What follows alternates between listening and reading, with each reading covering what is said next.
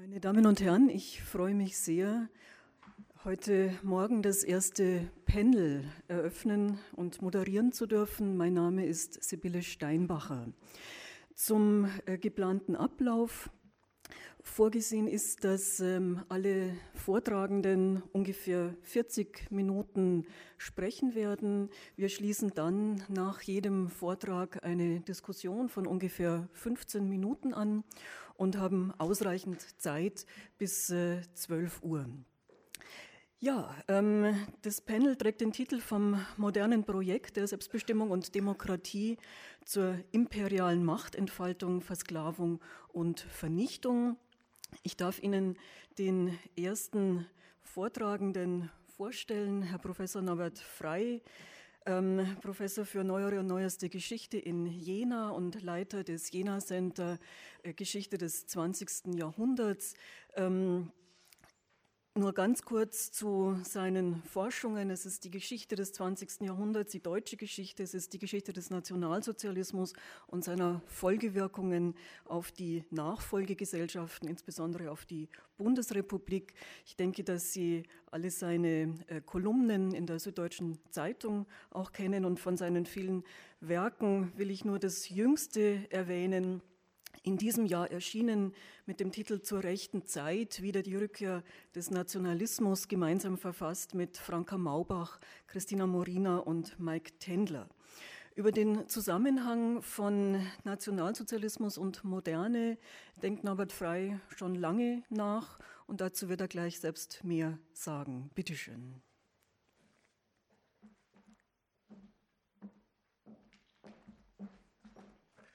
Ja, vielen Dank, liebe Sibylle Steinbacher. Vielen Dank, Herr Knöbel und Volkart Knigge, für die Einladung, an dieser Tagung teilzunehmen, mitzuwirken. Mein Beitrag ist hier angekündigt unter der Überschrift Wie modern war die NS-Moral? Und äh, als ich diesen Titel unseren Gastgebern vor einem halben Jahr vorschlug, hatte ich die Spezifizierung einer allgemeineren Frage im Sinn, nämlich der Frage nach der Modernität des Nationalsozialismus. Damit habe ich mich in der Tat schon mal befasst. Und damit hat sich ja nicht nur übrigens schon zur Zeit der Weimarer Republik eine mit dem ganzen Unbehagen an der Moderne aufgeladene konservative Gesell äh, Geschichtsphilosophie und Kulturkritik befasst. Es war eben auch ein, immer wieder ein Thema der Zeitgeschichtsforschung, im Grunde seit ihren Anfängen in den späten 1940er Jahren. Besonders vehement aber wurde über die Modernität des Nationalsozialismus in meiner Disziplin in den frühen 1990er Jahren diskutiert. Einige unter Ihnen, die Älteren unter Ihnen, werden sich äh, vielleicht daran erinnern. Und für diejenigen, denen der damalige Diskussionsverlauf unvertraut ist, muss ich das jetzt wirklich sagen. Ich war daran ein Stück, ein Stückchen beteiligt und äh, durchaus auch äh, in polemischer Absicht. Daraus erklärt sich wahrscheinlich auch mein Impuls, eben nicht einfach zu sagen, wie modern war der Nationalsozialismus, sondern spezifischer zu fragen, wie modern war die NS-Moral. Das hätte ich mir besser genauer überlegt, bevor ich den äh, beiden Veranstaltern die, den Titel vorgeschlagen habe.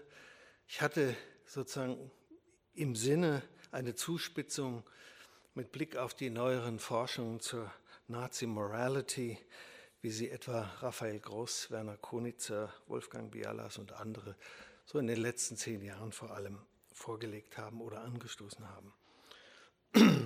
Ich habe es mir nicht äh, gründlich genug überlegt und jetzt dann bei der Vorbereitung habe ich äh, gesehen, dass es mir jedenfalls mir als Historiker kaum möglich ist, die Frage nach einer spezifischen NS-Moral und zumal dann nach deren Modernität anders als über konkrete politische Diskurs, anders als über konkrete politische Diskurs- und Handlungsfelder beizukommen. Der Grund dafür liegt in dem notorischen ideologischen und programmatischen Synkretismus des Nationalsozialismus, ein Mischmasch, der es eigentlich nicht erlaubt, über propagierte neue und in diesem Sinne moderne Moralvorstellungen des Nationalsozialismus anders als am konkreten Gegenstand zu sprechen. Ich werde versuchen, dies in der gebotenen Kürze, also ohne allzu viel empirisches Futter, anhand von zwei Themenbereichen zu zeigen. Zum einen anhand der Gesundheits- und Sozialpolitik des Dritten Reiches, genauer vor allem auf dem Feld der Bevölkerungspolitik. Zum anderen an dem breiteren Thema der Volksgemeinschaft, das, wie Sie wissen, in den zurückliegenden zwei Jahrzehnten eine erstaunliche Konjunktur erfahren hat. Man kann fast sagen, dass NS-Forschung in den letzten 10, 15 Jahren überhaupt nur noch im Modus der Volksgemeinschaftsforschung äh, geschehen ist, was auch ein Problem in sich wieder ist.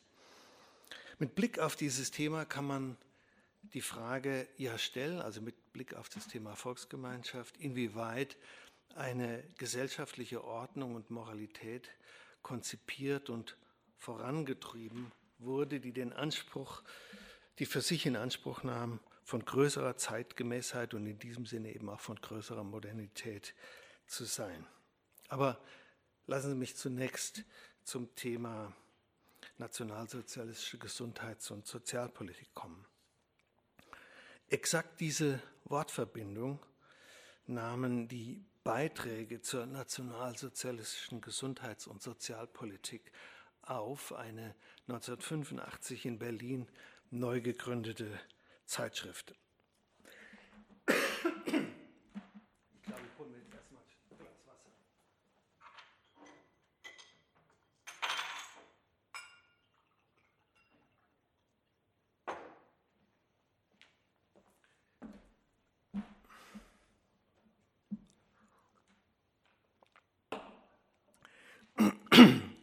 Mit diesem Titel der Zeitschrift gemeint waren natürlich Beiträge zur Geschichte dieser Politik, äh, entstand ein Periodikum, das anders als die bis dahin vorherrschende strukturgeschichtliche Forschung Fragen der Sozial- und Gesellschaftsgeschichte des Dritten Reiches ins Zentrum der Aufmerksamkeit rückte.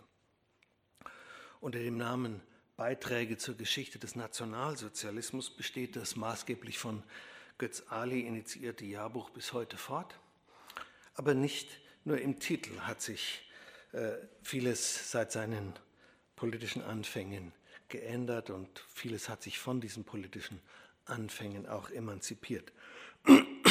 Diese Anfänge lagen in der Ernüchterungsphase der 68er Bewegung und der damals aufgekommenen Regional-, Lokal- und bald auch Alltagsgeschichte.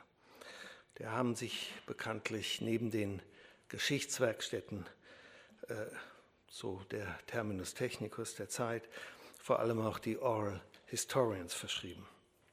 Mittelpunkt dieser meist außerhalb der Universitäten aufblühenden Forschung stand einerseits die Erfahrungsgeschichte kleiner Leute und damit nicht zuletzt die Geschichte von Opfern und Opfergruppen, die von der etablierten NS-Forschung bis dahin kaum beachtet worden waren. Zu diesen vergessenen Opfern, wie man gesagt hat, gehörten nach, die nach Maßgabe des Erbgesundheitsgesetzes von 1933 zwangssterilisierten und die seit 1939, 40 in den sogenannten Euthanasieaktionen ermordeten. Deren Schicksal kam nun in zahlreichen Einzeldarstellungen zur Sprache, die sich meist auf einzelne psychiatrische Einrichtungen bezogen, nicht selten aus der Feder klinischer Praktiker, die dabei auch das Bedürfnis einer gewissen institutionellen und professionellen Selbstvergewisserung leitete. Also die wollten wissen, was war eigentlich in ihrer Klinik los. Ein wichtiges, wenn nicht das entscheidende Merkmal dieser Forschungen zur sogenannten Euthanasie und allgemeiner zu den nationalsozialistischen Vorstellungen von Erbgesundheit und Rassenhygiene bestand darin, dass nun nicht mehr geistes- und ideologiegeschichtlich und mit Begriffen wie Rassenwahn, Barbarei oder Pervertierung gearbeitet wurde. Und das war ja die Sprechweise in den wenigen älteren Forschungen, die es äh, schon in den 50er Jahren gegeben hatte. In doch ziemlich hartem Kontrast dazu hoben die neueren Forschungen hervor, dass mit der Politik und Ausmerze, äh, Entschuldigung, dass mit der Politik und Praxis der Ausmerze, wie es dann genannt wurde, seitens des NS-Regimes dezidierte Ansprüche auf wissenschaftliche Vernünftigkeit und Modernität verbunden waren.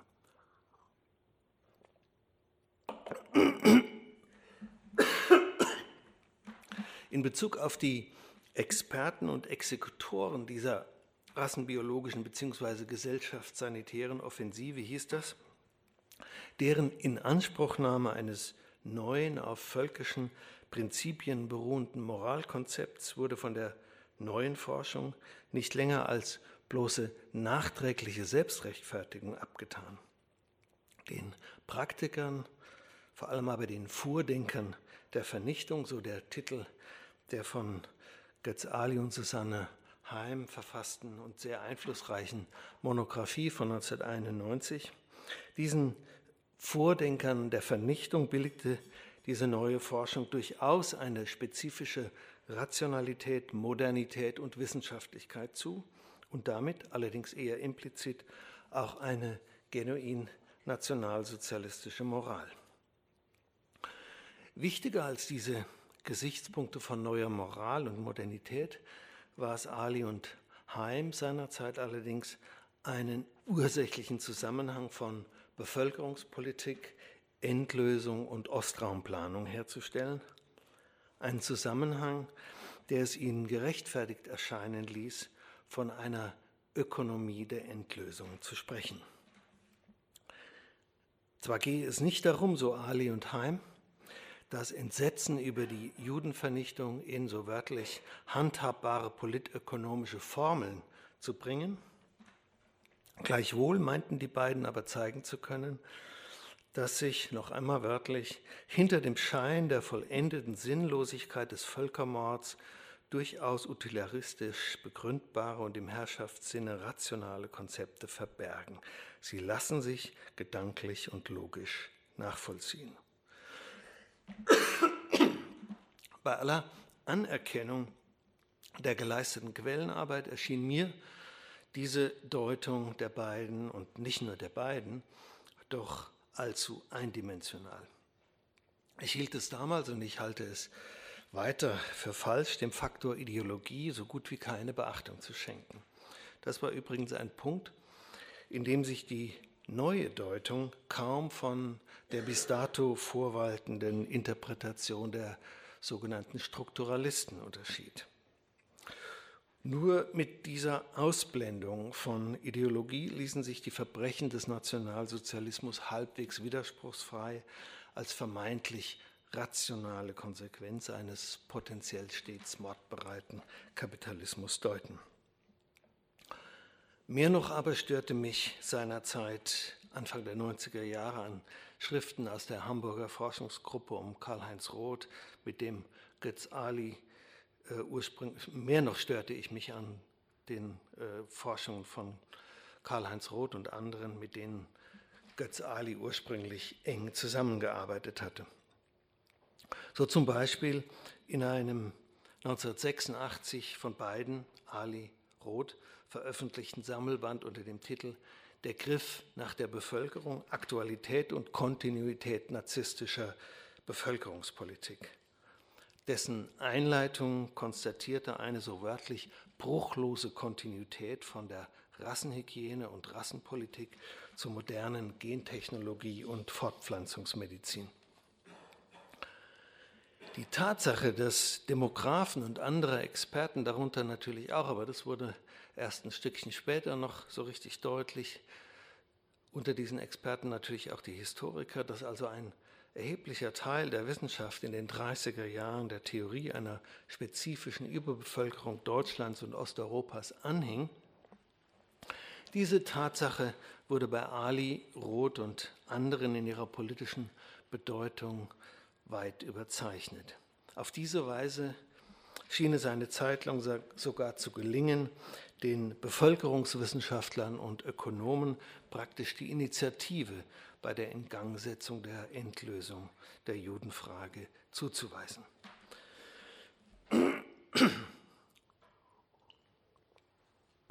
Auschwitz, so hieß es in dem 1991 von Ali und Heim vorgelegten Band über Bevölkerungsstruktur und Massenmord, das war einer aus, der, aus dem Periodikum, also aus den Beiträgen äh, zur nationalsozialistischen Gesundheits- und Sozialpolitik. Auschwitz war ein spezifisch deutscher Beitrag zur Entwicklung der europäischen Moderne, das ist wörtlich. In diesem Diktum klang eine Variante der Modernisierungstheorie an, die nicht nur mit dem ihr ursprünglich inhärenten Fortschrittsoptimismus gebrochen hatte, sondern, wie schon gesagt, das im Prozess der Modernisierung stets für latent erachtete Destruktionspotenzial in den Mittelpunkt rückte.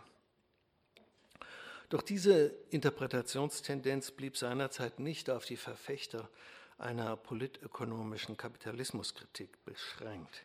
Ähnlich argumentierten aus unterschiedlichen, aus unterschiedlich akzentuierten zivilisationskritischen Perspektiven viele derjenigen, die damals die Erforschung der Medizin und speziell der Psychiatriegeschichte vorantrieben. Sie konnten sich dabei nicht zuletzt auf die zu Anfang der 1920er Jahre mit großem Modernisierungsenthusiasmus angetretenen Psychiatriereformer verweisen, von denen schließlich etliche in die Konzeptualisierung und Durchführung des nationalsozialistischen Euthanasieprogramms verstrickt waren.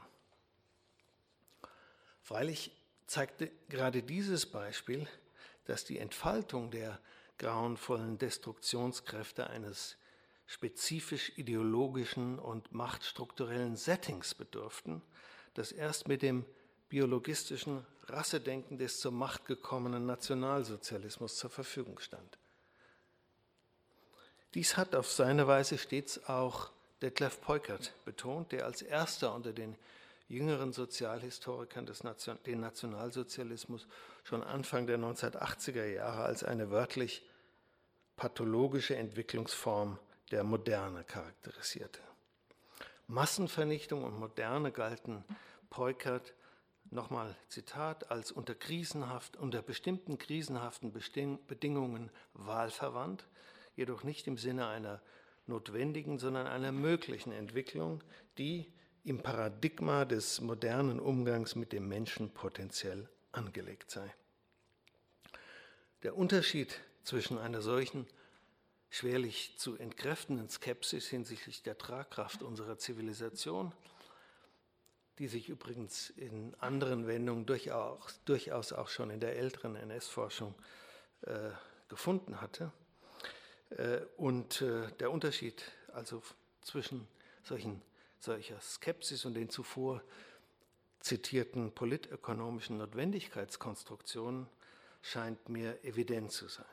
Letztere funktionieren nur unter Rekurs auf einen extrem reduktionistischen, jeder normativen Dimensionierung baren Begriff von ökonomischer Rationalität und wissenschaftlicher Modernität.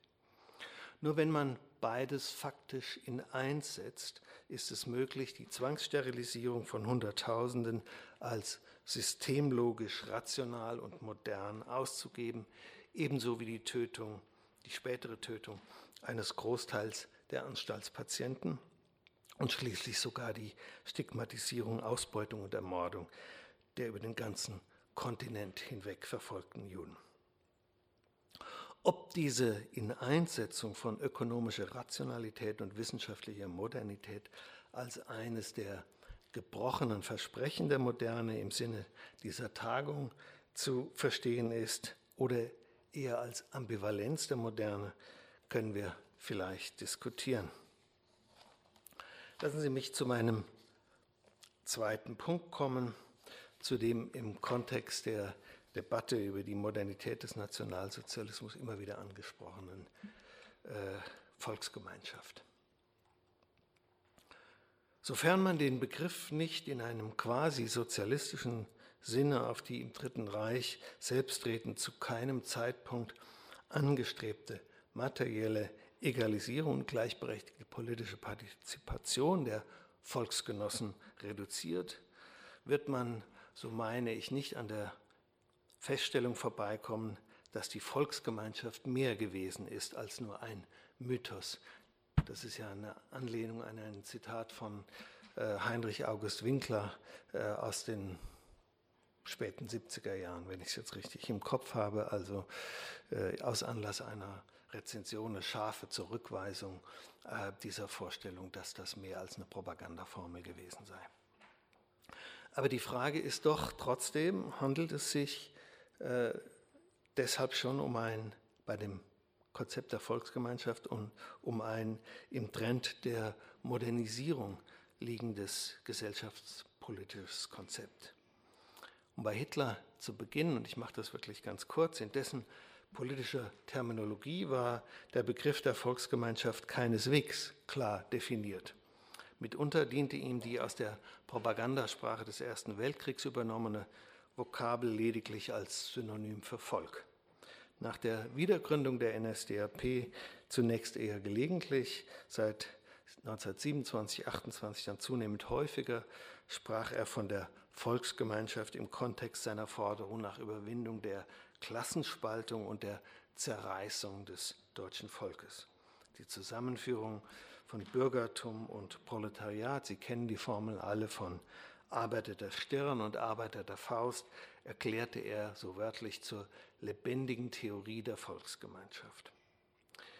Instinktsicher reagierte Hitler damit auf einen verbreiteten, im Zeichen der Wirtschaftskrise noch wachsenden Hunger nach sozialer Integration.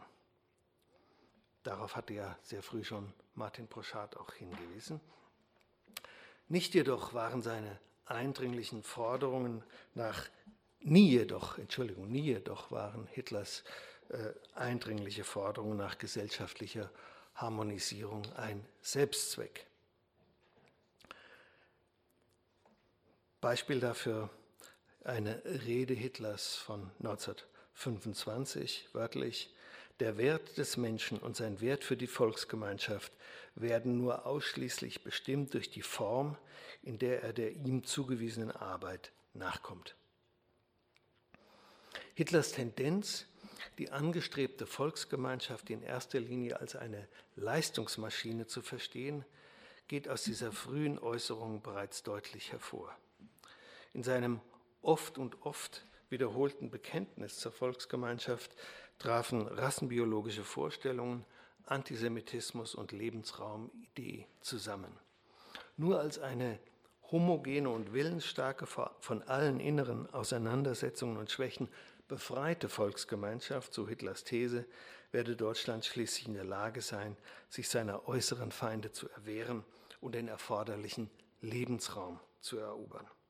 Politische Gleichschaltung, Unterdrückung gesellschaftlicher Konflikte und rassische Purifizierung galten ihm als Voraussetzungen für die erfolgreiche territoriale Expansion. Und so lässt sich ja auch die Gewaltgeschichte der Anfangsphase des NS-Regimes lesen. Seit Mitte der 30er Jahre freilich durchlief das Dritte Reich unter dem Gesichtspunkt der Erfahrungsgeschichte eine längere Phase, in der sich die Ideologie der Volksgemeinschaft für weite Teile der Bevölkerung, auch übrigens und nicht übrigens, auch der Arbeiterschaft als tragfähig und sogar als attraktiv zu erweisen schien. Die wirtschaftliche Aufwärtsentwicklung und die letztlich bescheiden wachsenden Konsummöglichkeiten spielten dabei eine zentrale Rolle. Wichtiger aber war noch das veränderte Lebensgefühl. Die große Mehrheit der nichtjüdischen Deutschen glaubte inzwischen an nationalen Wiederaufstieg und an individuelle Aufstiegschancen, an künftige Größe und an ein besseres Leben für sich selbst und die kommenden Generationen.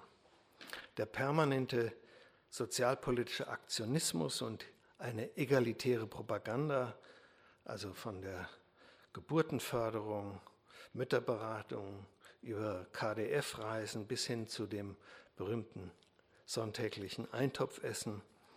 Diese Propaganda, dieser permanente Aktionismus stiftete, wie ihn Kershaw das äh, einmal genannt hat, affektive Integration. Sie trugen, sie trugen dazu bei, dass die schon von David Schönbaum, also in den späten 60er Jahren, beobachtete Entkopplung von Lohn und Status funktionierte. Massenhaft wurde in den sogenannten Friedensjahren soziales Bewusstsein verändert, wurden Klassen- und Standesdünkel zumindest delegitimiert und mentale Sperren vielfach aus dem Weg geräumt. Die auf diese Weise produzierte Regimeloyalität erzeugte eine, ihrerseits eine Dynamik psychosozialer Kraftentfaltung, die sich als äußerst funktional im Sinne der NS-Ideologie erwies, nicht zuletzt dann im Rahmen der Kriegführung und in den besetzten Gebieten. Die Tatsache freilich, dass sich eine bis in die physische Vernichtung führende Strategie der Ausgrenzung auch gegen die Deutschen selbst richten sollte, sofern sie den rassischen Vorstellungen und sozialen Leistungserwartungen des Regimes nicht entsprachen. Diese Tatsache, dieser Tatsache wurden sich, wurde sich die Mehrheit der Volksgenossen aller Erbgesundheitspropaganda, allen Zwangssterilisierungen und allen Gerüchten über die Euthanasiemorde zum Trotz nicht wirklich bewusst. Gibt Ausnahmen, Sie finden in Sopade-Berichten hier und da Hinweise darauf, dass vor allem ältere Leute in katholischen Gegenden also so argumentieren, jetzt geht es gegen die Schwachen, was wird mal aus uns Alten, wenn diese Politik so weitergeht. Aber das ist eher die Ausnahme. Die totalitären Dimensionen der gesellschaftssanitären Utopie, die letztlich auf die permanente Ausmerze, also als Ausmerze als Prozess aller leistungsschwachen, minderwertigen und gemeinschaftsunfähigen zielte, diese Dimensionen blieben unerkannt. Für das Verständnis des Lebensgefühls der damaligen Zeitgenossen ist dies ebenso wie der anfängliche, ich betone anfängliche Versuch der Regimeführung, die Ermordung der europäischen Juden geheim zu halten, von großer Bedeutung. Deshalb konnte die Realität der Volksgemeinschaft selbst noch unter den Bedingungen des totalen Krieges von einer Mehrheit der Deutschen weitaus weniger negativ erlebt werden, als ihre menschenverachtenden Implikationen es retrospektiv nahelegen. Der Wahrnehmung der Zeitgenossen weitgehend verborgen blieb auch, in welchem Maße die Volksgemeinschaftspropaganda dazu diente, die rigorose Mobilisierung und Ausnutzung aller Leistungspotenziale zu kaschieren. Volker Knicke hat äh, gestern schon darauf hingewiesen und an diesem Ort muss man das äh, festhalten, trotz des mit aller äh, allgemein übrigens akzeptierten Inhumanität äh, des Sklavenarbeitereinsatzes, trotz also dieses, dieser Instrumentalisierung ähm, bekamen dann doch auch die bekam doch auch die Mehrheit der Deutschen während des Krieges die Konsequenzen der postulierten Pflicht zur Leistung am eigenen Leib zu spüren. Aber in den Jahren davor wurde eben diese Leistungsideologie vielfach auch positiv erlebt. Denn dass Leistung zählen sollte statt Herkommen und Rang, das machte die sozialen Integrationsangebote des Regimes für viele attraktiv und es führte auch tatsächlich an einigen Ecken und Enden wenigstens zu verbesserten Aufstiegschancen.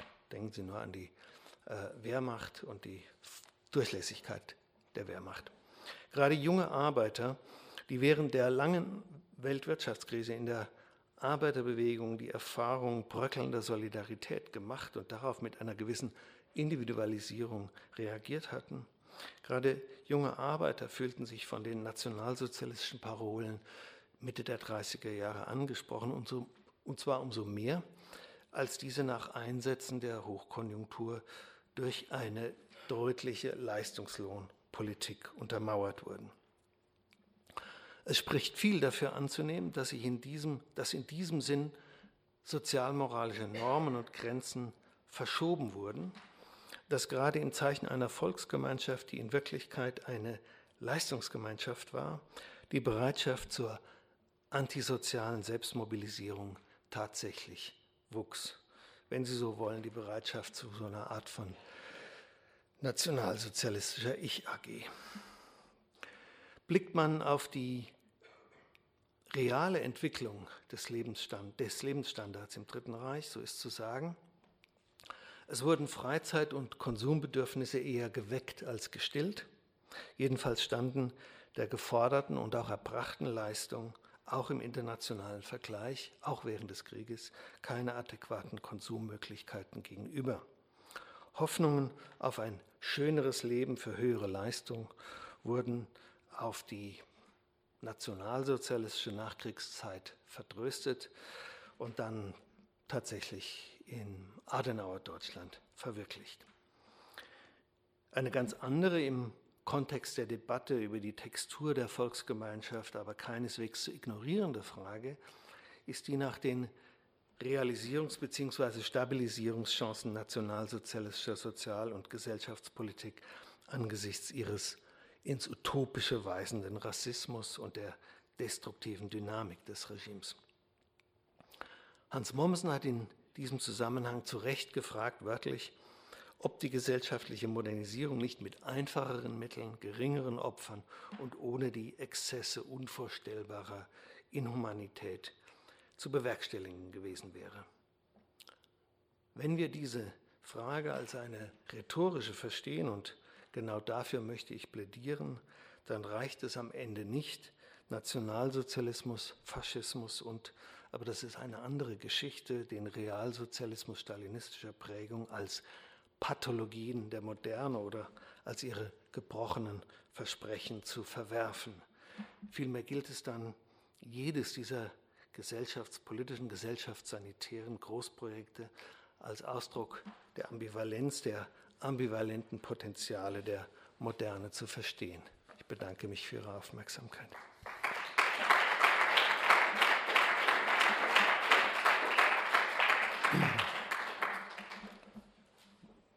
Sollen wir jetzt darüber gehen?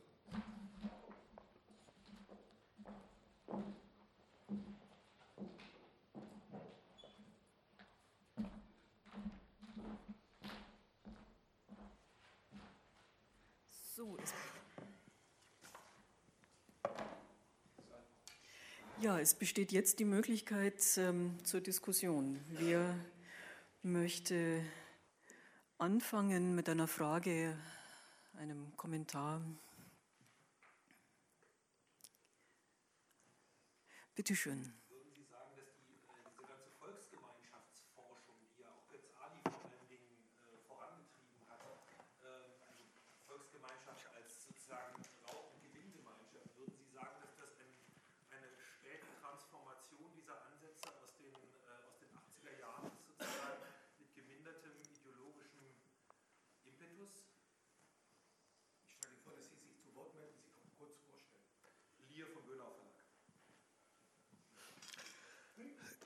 Also es ist mit Sicherheit eine, ich kann jetzt nicht in die Psychologie von Götz Ali einsteigen, wir sollten ihn selber fragen, aber es ist mit Sicherheit eine äh, Weiterentwicklung. Es ist also äh, äh, der ganz starke äh, Impetus dieser frühen ökonomischen oder ökonomistischen Erklärung äh, gemildert aber ähm, auch in Hitlers Volksstaat äh, ist aus meiner Sicht bei allen äh, vollkommen zutreffenden äh, Beobachtungen, die Sie dort in großer Fülle finden, aber der Faktor des Ideologischen unterentwickelt. Äh,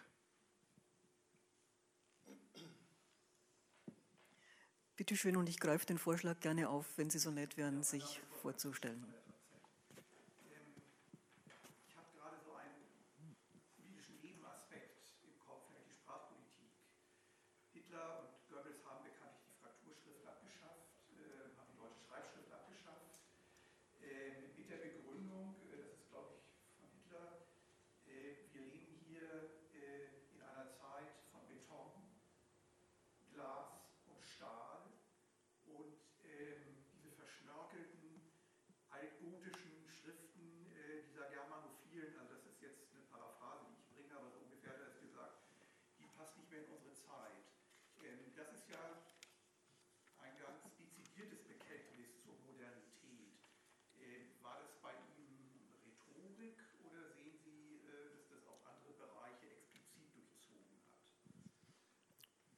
Ich glaube nicht, dass das nur Rhetorik war.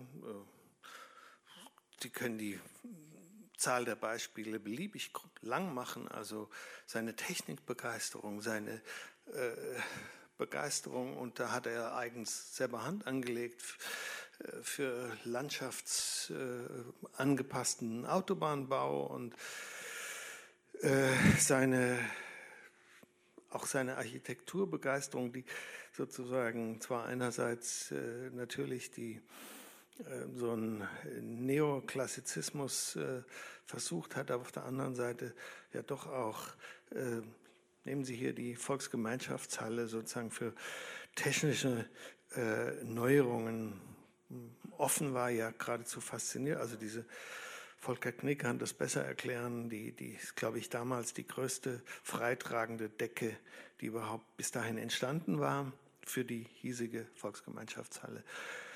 Die, die Fülle der Beispiele äh, sind wirklich äh, unbegrenzt und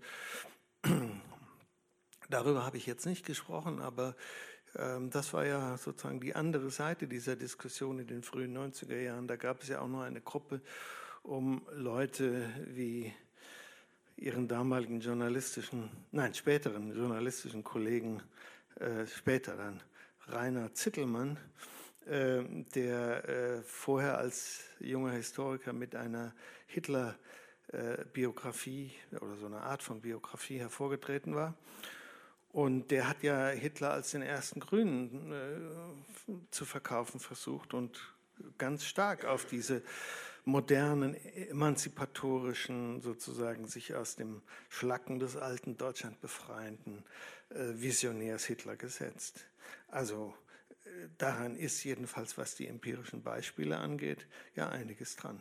Aber das Ganze eben sozusagen in ansonsten, wie ich es ja versucht habe darzustellen, doch äh, ganz klar äh, eingebundene rassistische und in einer gewissen Weise auch sozial harmonisierende, äh, sehr viel ältere und gar nicht moderne Ideen. Bitte Svenja Goltermann.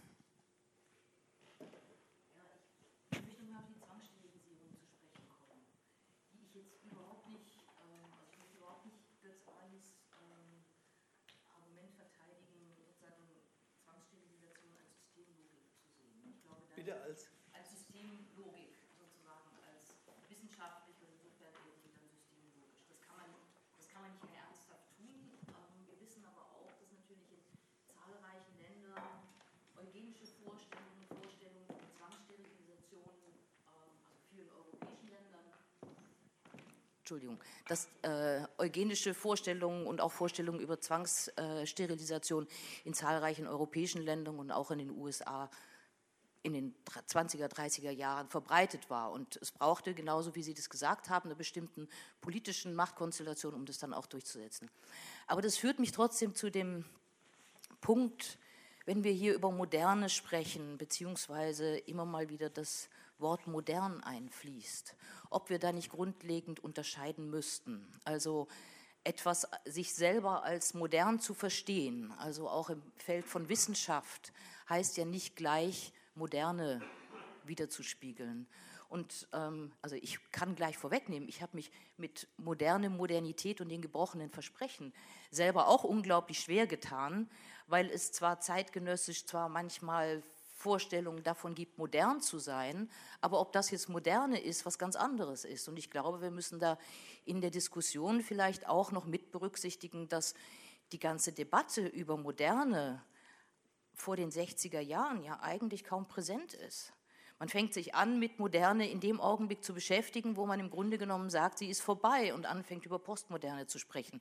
Deswegen frage ich mich manchmal, ob wir nicht sagen, ja, im Grunde genommen dann schärfer bleiben müssten bei den zeitgenössischen Selbstzuschreibungen, die man dann in sozusagen kritisch sich auch anschauen kann, aber dass das Ganze mit Moderne, auch im Nationalsozialismus, einfach nicht viel zu tun hat, weil es ihn als Entwurf im Grunde genommen nicht gibt. Also die NS-Historiker der späten 50er, 60er, frühen 70er Jahre haben sich da relativ leicht getan, weil sie standen im Saft der damaligen Modernisierungstheorie und konnten von daher die nationalsozialistischen Ansprüche auf Modernität, auf modern sein in diesem Sinne als äh, entlarven, als, als das äh, beschreiben, was sie ihrer Meinung nach waren, als Tarnvokabeln oder als äh, Lügen oder als, was das Thema Volksgemeinschaft angeht, als Mythos, als Propaganda. Äh, das war ja nun gerade äh, die Wende oder die Veränderung, äh, die, von der ich gesprochen habe, Anfang der 90er Jahre, dass dann doch eine Generation von auch Historikern äh, kam, die äh, sagte, nein, äh, das ist eben nicht das Gegenteil von Moderne oder die Verneinung, die Destruktion von Moderne, sondern es ist die Moderne, die pathologische Form, wie es Detlef Peukert weniger ideologisch als oder weniger politisch aufgeladen als äh, ähm, Ali Haim Roth äh, damals gesagt haben. Und ähm, wir sind, glaube ich, seitdem mit, diesem, mit der Schwierigkeit, äh, ähm, diese nationalsozialistische moderne Vorstellungen anders äh, ja, zu labeln oder äh, anders begrifflich zu fassen, nicht sehr viel weitergekommen. Also äh, es ist, deswegen haben Sie vielleicht ja auch am Ende gemerkt, äh, ich würde nicht sehr viel anders als äh, Peukert, ich würde nicht von äh, Pathologien sprechen, weil da immer noch sehr viel Normatives drin ist, aber ich würde sagen, der Nationalsozialismus war die Moderne und äh, die alternativen äh, äh, Wege nehmen Sie etwa sozusagen auf dem Feld, man muss es, glaube ich, wirklich auf konkreten Feldern anschauen, nehmen Sie sozusagen die Art und Weise, wie Amerika, die USA äh, auf die Weltwirtschaftskrise reagiert haben. Das waren auf den ersten Blick vielfach ganz ähnliche äh, Beschäftigungsprogramme etc. Aber eben ihnen fehlte äh, dieser zutiefst rassistische äh, Ordnungsgedanke, der da äh, im nationalsozialistischen Fall drin war. Soll man deswegen sagen, dass der nationalsozialistische Weg kein moderner war? Wenn Sie mich normativ fragen, würde ich sagen, ja, würde ich lieber so sehen.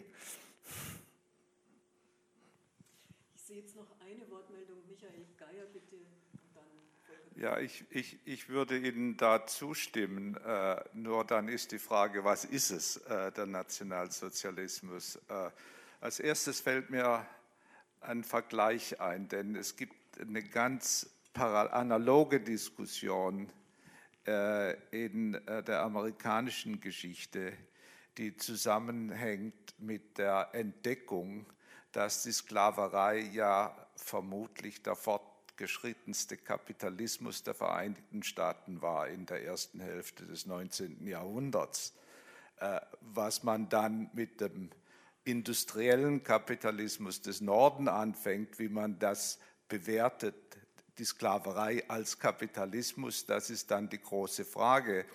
Und die die Alternativen, die sich da zeigen, äh, sind zum einen das, was Sie abgelehnt haben und ich nicht so unbedingt ablehnen würde.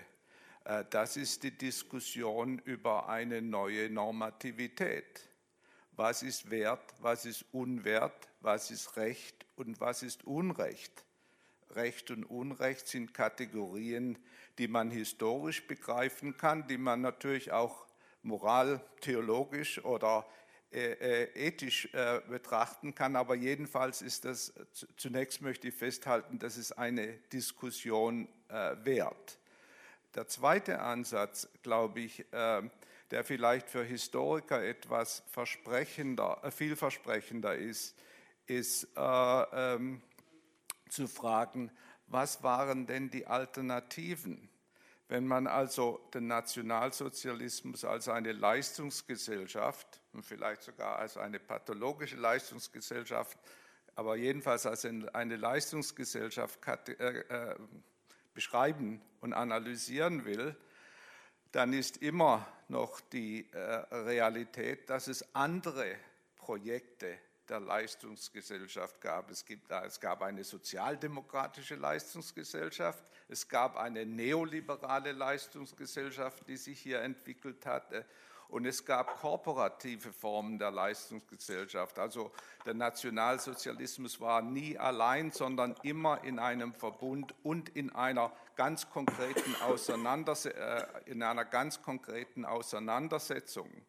Und diese Auseinandersetzung also äh, Komparativität als Streitkultur an, als Streit, scheint mir für Historiker jedenfalls, die nicht unbedingt einen normativen Ansatz äh, äh, verfolgen wollen, äh, die einleuchtendste Lösung zu sein, um aus, dieser, aus diesem Dilemma herauszukommen, dass alles Modernität ist und doch nicht so ganz. Herr Geier, ich bin Ihnen sehr dankbar, dass Sie das am Anfang im ersten Teil Ihres Beitrags nochmal sozusagen mir, äh, ich sag jetzt, unterstellt haben, dass ich äh, sozusagen hier auf Normativität verzichten wollte. Denn das ist das Letzte, was ich will. Ich bin genau äh, wie Sie der Meinung, dass wir, wenn wir diese Modernitätsdiskussion führen mit Blick auf auch den, gerade den Nationalsozialismus, dass wir dann eben ohne normative Vorstellungen nicht auskommen. So habe ich genau Anfang der 90er Jahre das, äh, argumentiert. Ähm, und ähm, deswegen will ich das hier auch mit allem Nachdruck nochmal sagen. Wenn ich das jetzt hier etwas offener dargestellt habe, dann auch, um ins Gespräch zu kommen, aber nicht, äh, dass ich da an diesem Punkt meine äh, Auffassung geändert hätte und mit den Hinweisen auf alternative Wege, äh, Leistungsgesellschaft zu organisieren, haben Sie natürlich vollkommen recht und auch über die zwei Varianten äh, eines effizienten Kapitalismus in einem Land in, zur selben Zeit. Das ist ja ein eindrucksvolles Beispiel dafür, dass es eben sozusagen normative Setzungen braucht, um entscheiden zu können, was die richtige und was die falsche, ganz, ganz primitiv gesprochen, moderne eben ist. Zum Abschluss Volker Knicke. Ja, das bezieht sich einerseits auf den Hinweis, den Svenja Goltermann gegeben hat.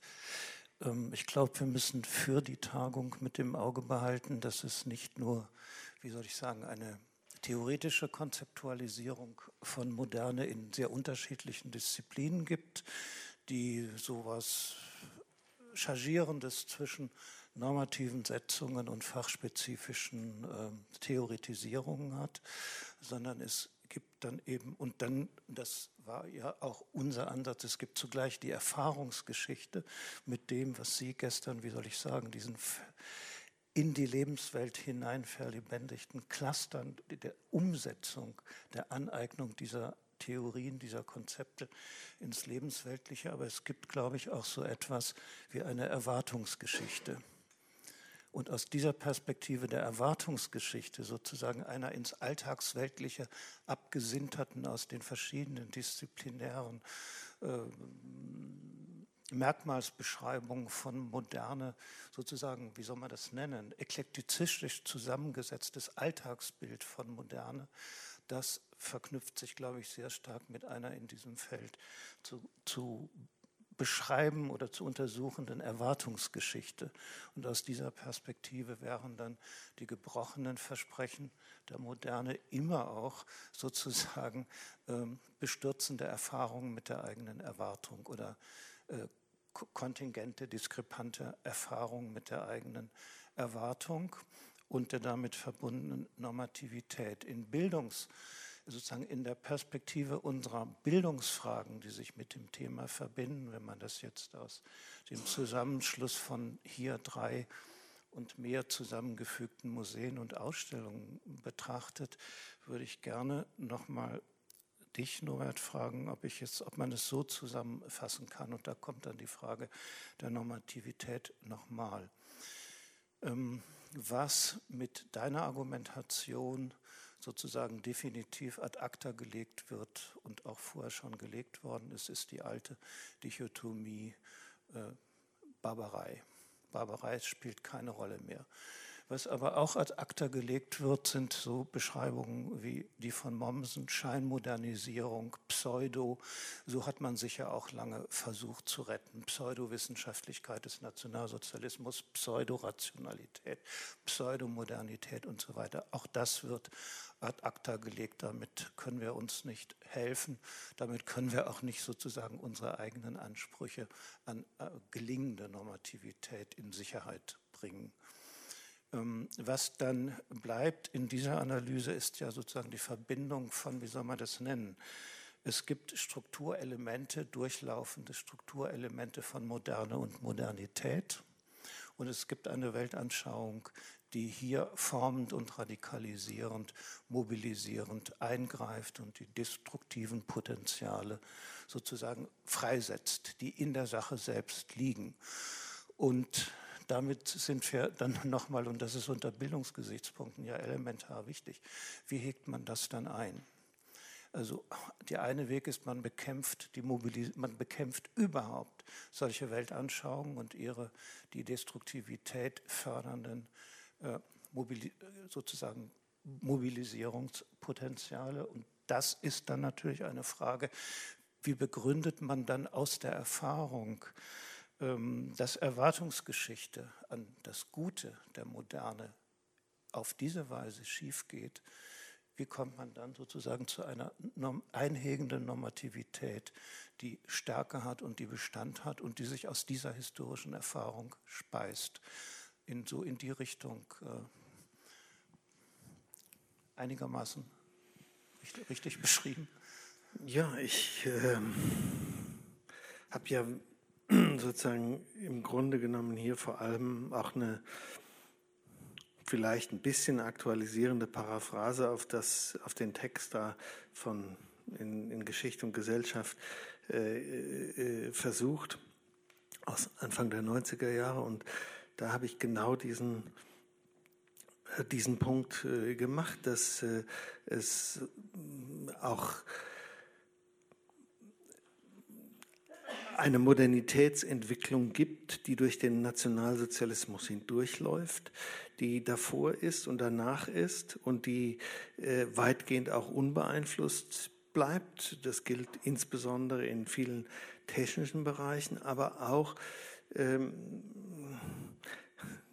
klingt vielleicht jetzt ein bisschen provokativ, in vielen ästhetischen Bereichen ist, äh, ist die durchlaufende Moderne stärker, als das lange gesehen worden ist vor diesen äh, Schinken von äh, Paul Matthias Padua und so weiter. das ist ja doch nur die eine Seite. Das andere ist ja doch das viele, was, was weitergeht. Architektur sowieso, Bauhaus, Bauhaus. Ja?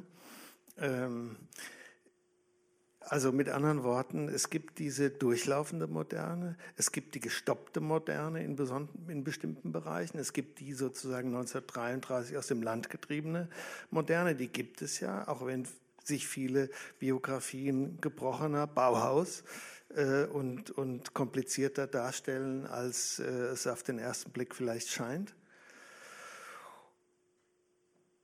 Es gibt diese im Trend der Zeit liegenden Ideen wie die Eugenik, wie die äh, Sterilisationsforschung Frage, die Politik, äh, wie man mit äh, Erbgesundheits- äh, oder mit neuen genetischen Erkenntnissen umgeht. Äh, und da zeigt sich dann der Unterschied ums Ganze zwischen rassistischer Diktatur und Demokratie. In, äh, ja, es gibt schwedische Sterilisierungspolitik und, und amerikanische bis die, ich weiß gar nicht wann, in den 70er Jahren oder so erst die letzten äh, Bundesgesetze, äh, äh, äh, Staatengesetze äh, in den USA, da müssen wir momentan nicht mehr ganz präsent, äh, aufgegeben worden sind, also sozusagen länger fortlaufend und durchlaufend als in Deutschland. Aber es gibt eben sozusagen die, die Möglichkeit der gesellschaftlichen, der politischen äh, Gegenaktion und der Begrenzung und der Reflexion über fehllaufende Moderne. Und die ist eben aus den bekannten Gründen in äh, dem deutschen oder in dem faschistischen, nationalsozialistischen Zusammenhang so nicht möglich. Übrigens auch nicht äh, im realsozialistischen Zusammenhang. Also das ist dann am Ende doch der Unterschied ums Ganze ist der zwischen Demokratie und Diktatur. Vielleicht ein bisschen einfach, aber. Herbert Frei, vielen Dank für den Vortrag, für die Diskussion und dann machen wir weiter mit dem nächsten Vortrag.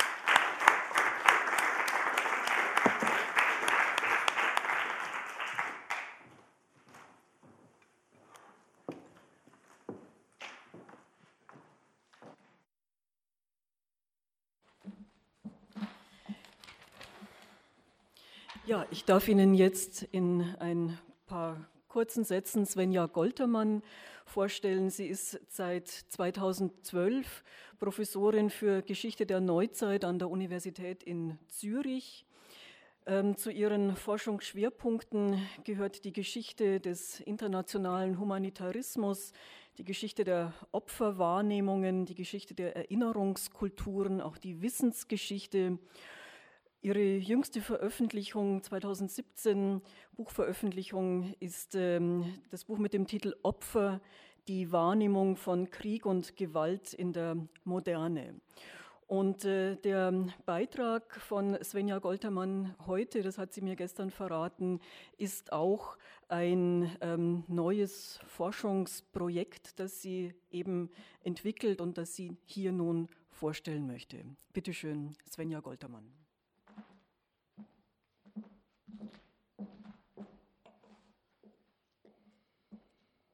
Ja, liebe Kolleginnen und Kollegen, ich möchte mich zunächst ganz herzlich über die Einladung zu dieser Konferenz bedanken, die uns ja aufträgt, über Moderne nachzudenken und das vor allem unter dem Gesichtspunkt der Diskrepanz, des Nicht-Identischen und der Enttäuschung,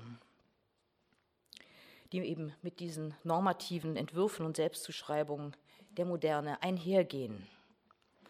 An kaum einem anderen Beispiel ließe sich das besser illustrieren als an der Idee einer gewaltfreien Moderne, die bekanntlich von Norbert Elias als Zivilisationsverlauf proklamiert wurde, bevor sie von den Modernisierungstheorien als unumkehrbarer Richtungspfeil in der Geschichte behauptet und schließlich in den 90er Jahren von Sigmund Baumann und anderen mit Verweis auf die Massenverbrechen des 20. Jahrhunderts zerschlagen wurde. Die Massenverbrechen des 20. Jahrhunderts können seither nicht mehr als das andere der Moderne gedacht werden, wie die Zeitgeschichte in einer nicht mehr überschaubaren Zahl an Studien deutlich gemacht hat. Festzuhalten ist allerdings, dass sie sich bis vor kurzem fast ausschließlich auf staatlich legitimierte Gewalt oder auf politische Gewalt fokussiert hat. Studien zur sogenannten privaten Gewalt, ich setze es in Anführungszeichen, sind hingegen vergleichsweise rar. Tatsächlich lohnt es sich in diesem Zusammenhang einen kurzen Blick auf einige der jüngeren großen Überblicksdarstellungen zur Geschichte des 20. Jahrhunderts zu werfen, da sie ja per Definition den Anspruch haben, darzulegen, was in einer Epoche von historischer Bedeutung war. Suchen wir nach privater Gewalt, klassischerweise verstanden als häusliche Gewalt oder auch weiter gefasst als Gewalt gegen Frauen oder Kinder, zeigt sich, dass diese Phänomene im Grunde unsichtbar bleiben. Auch ihrer zeitgenössischen Problematisierung wird bestenfalls marginale Beachtung geschenkt. In dem 1500-seitigen Werk von Ulrich Herbert zur Geschichte Deutschlands im 20. Jahrhundert fallen lediglich zwei Sätze über die Frauenbewegung als zweifellos wichtige neue soziale Bewegung. In Konrad Jarauschs Die Umkehr Deutsche Wandlung 1945 bis 1995 spielt sie gar keine Rolle, ebenso fehlt jegliche Thematisierung von Formen privater Gewalt. Tony Judd räumt in seinem tausendseitigen Buch zur Geschichte Europas von 1945 bis zur Gegenwart immerhin fünf Seiten der Frauenbewegung ein. Ihre Themen seien, ich zitiere, Kinderbetreuung, Lohngleichheit, Scheidung, Schwangerschaftsabbruch, Empfängnisverhütung, häusliche Gewalt gewesen. Nach dieser kursorischen Nennung thematisiert Judd jedoch ausschließlich die Debatte über den Schwangerschaftsabbruch. Ähnlich liegen die Gewichtungen in Jakob Tanners Geschichte der Schweiz im 20. Jahrhundert.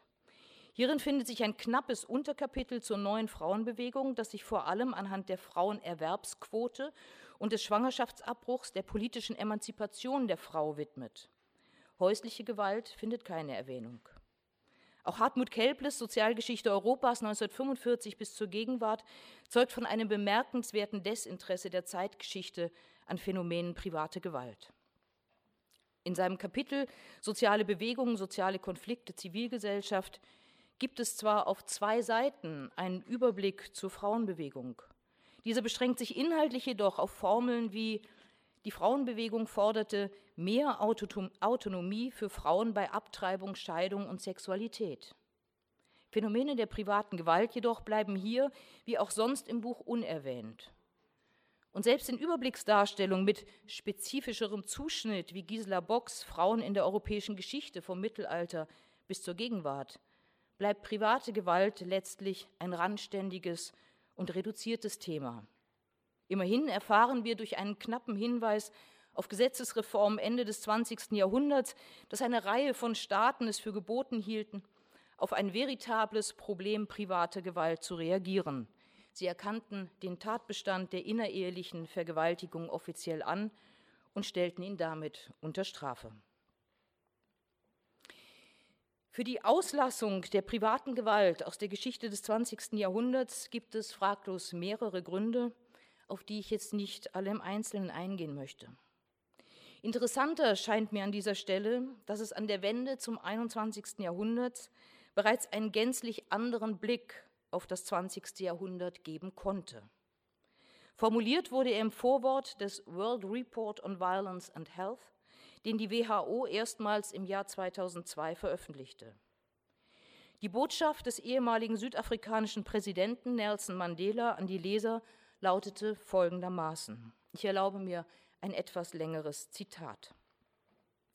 The 20th century will be remembered as a century marked by violence.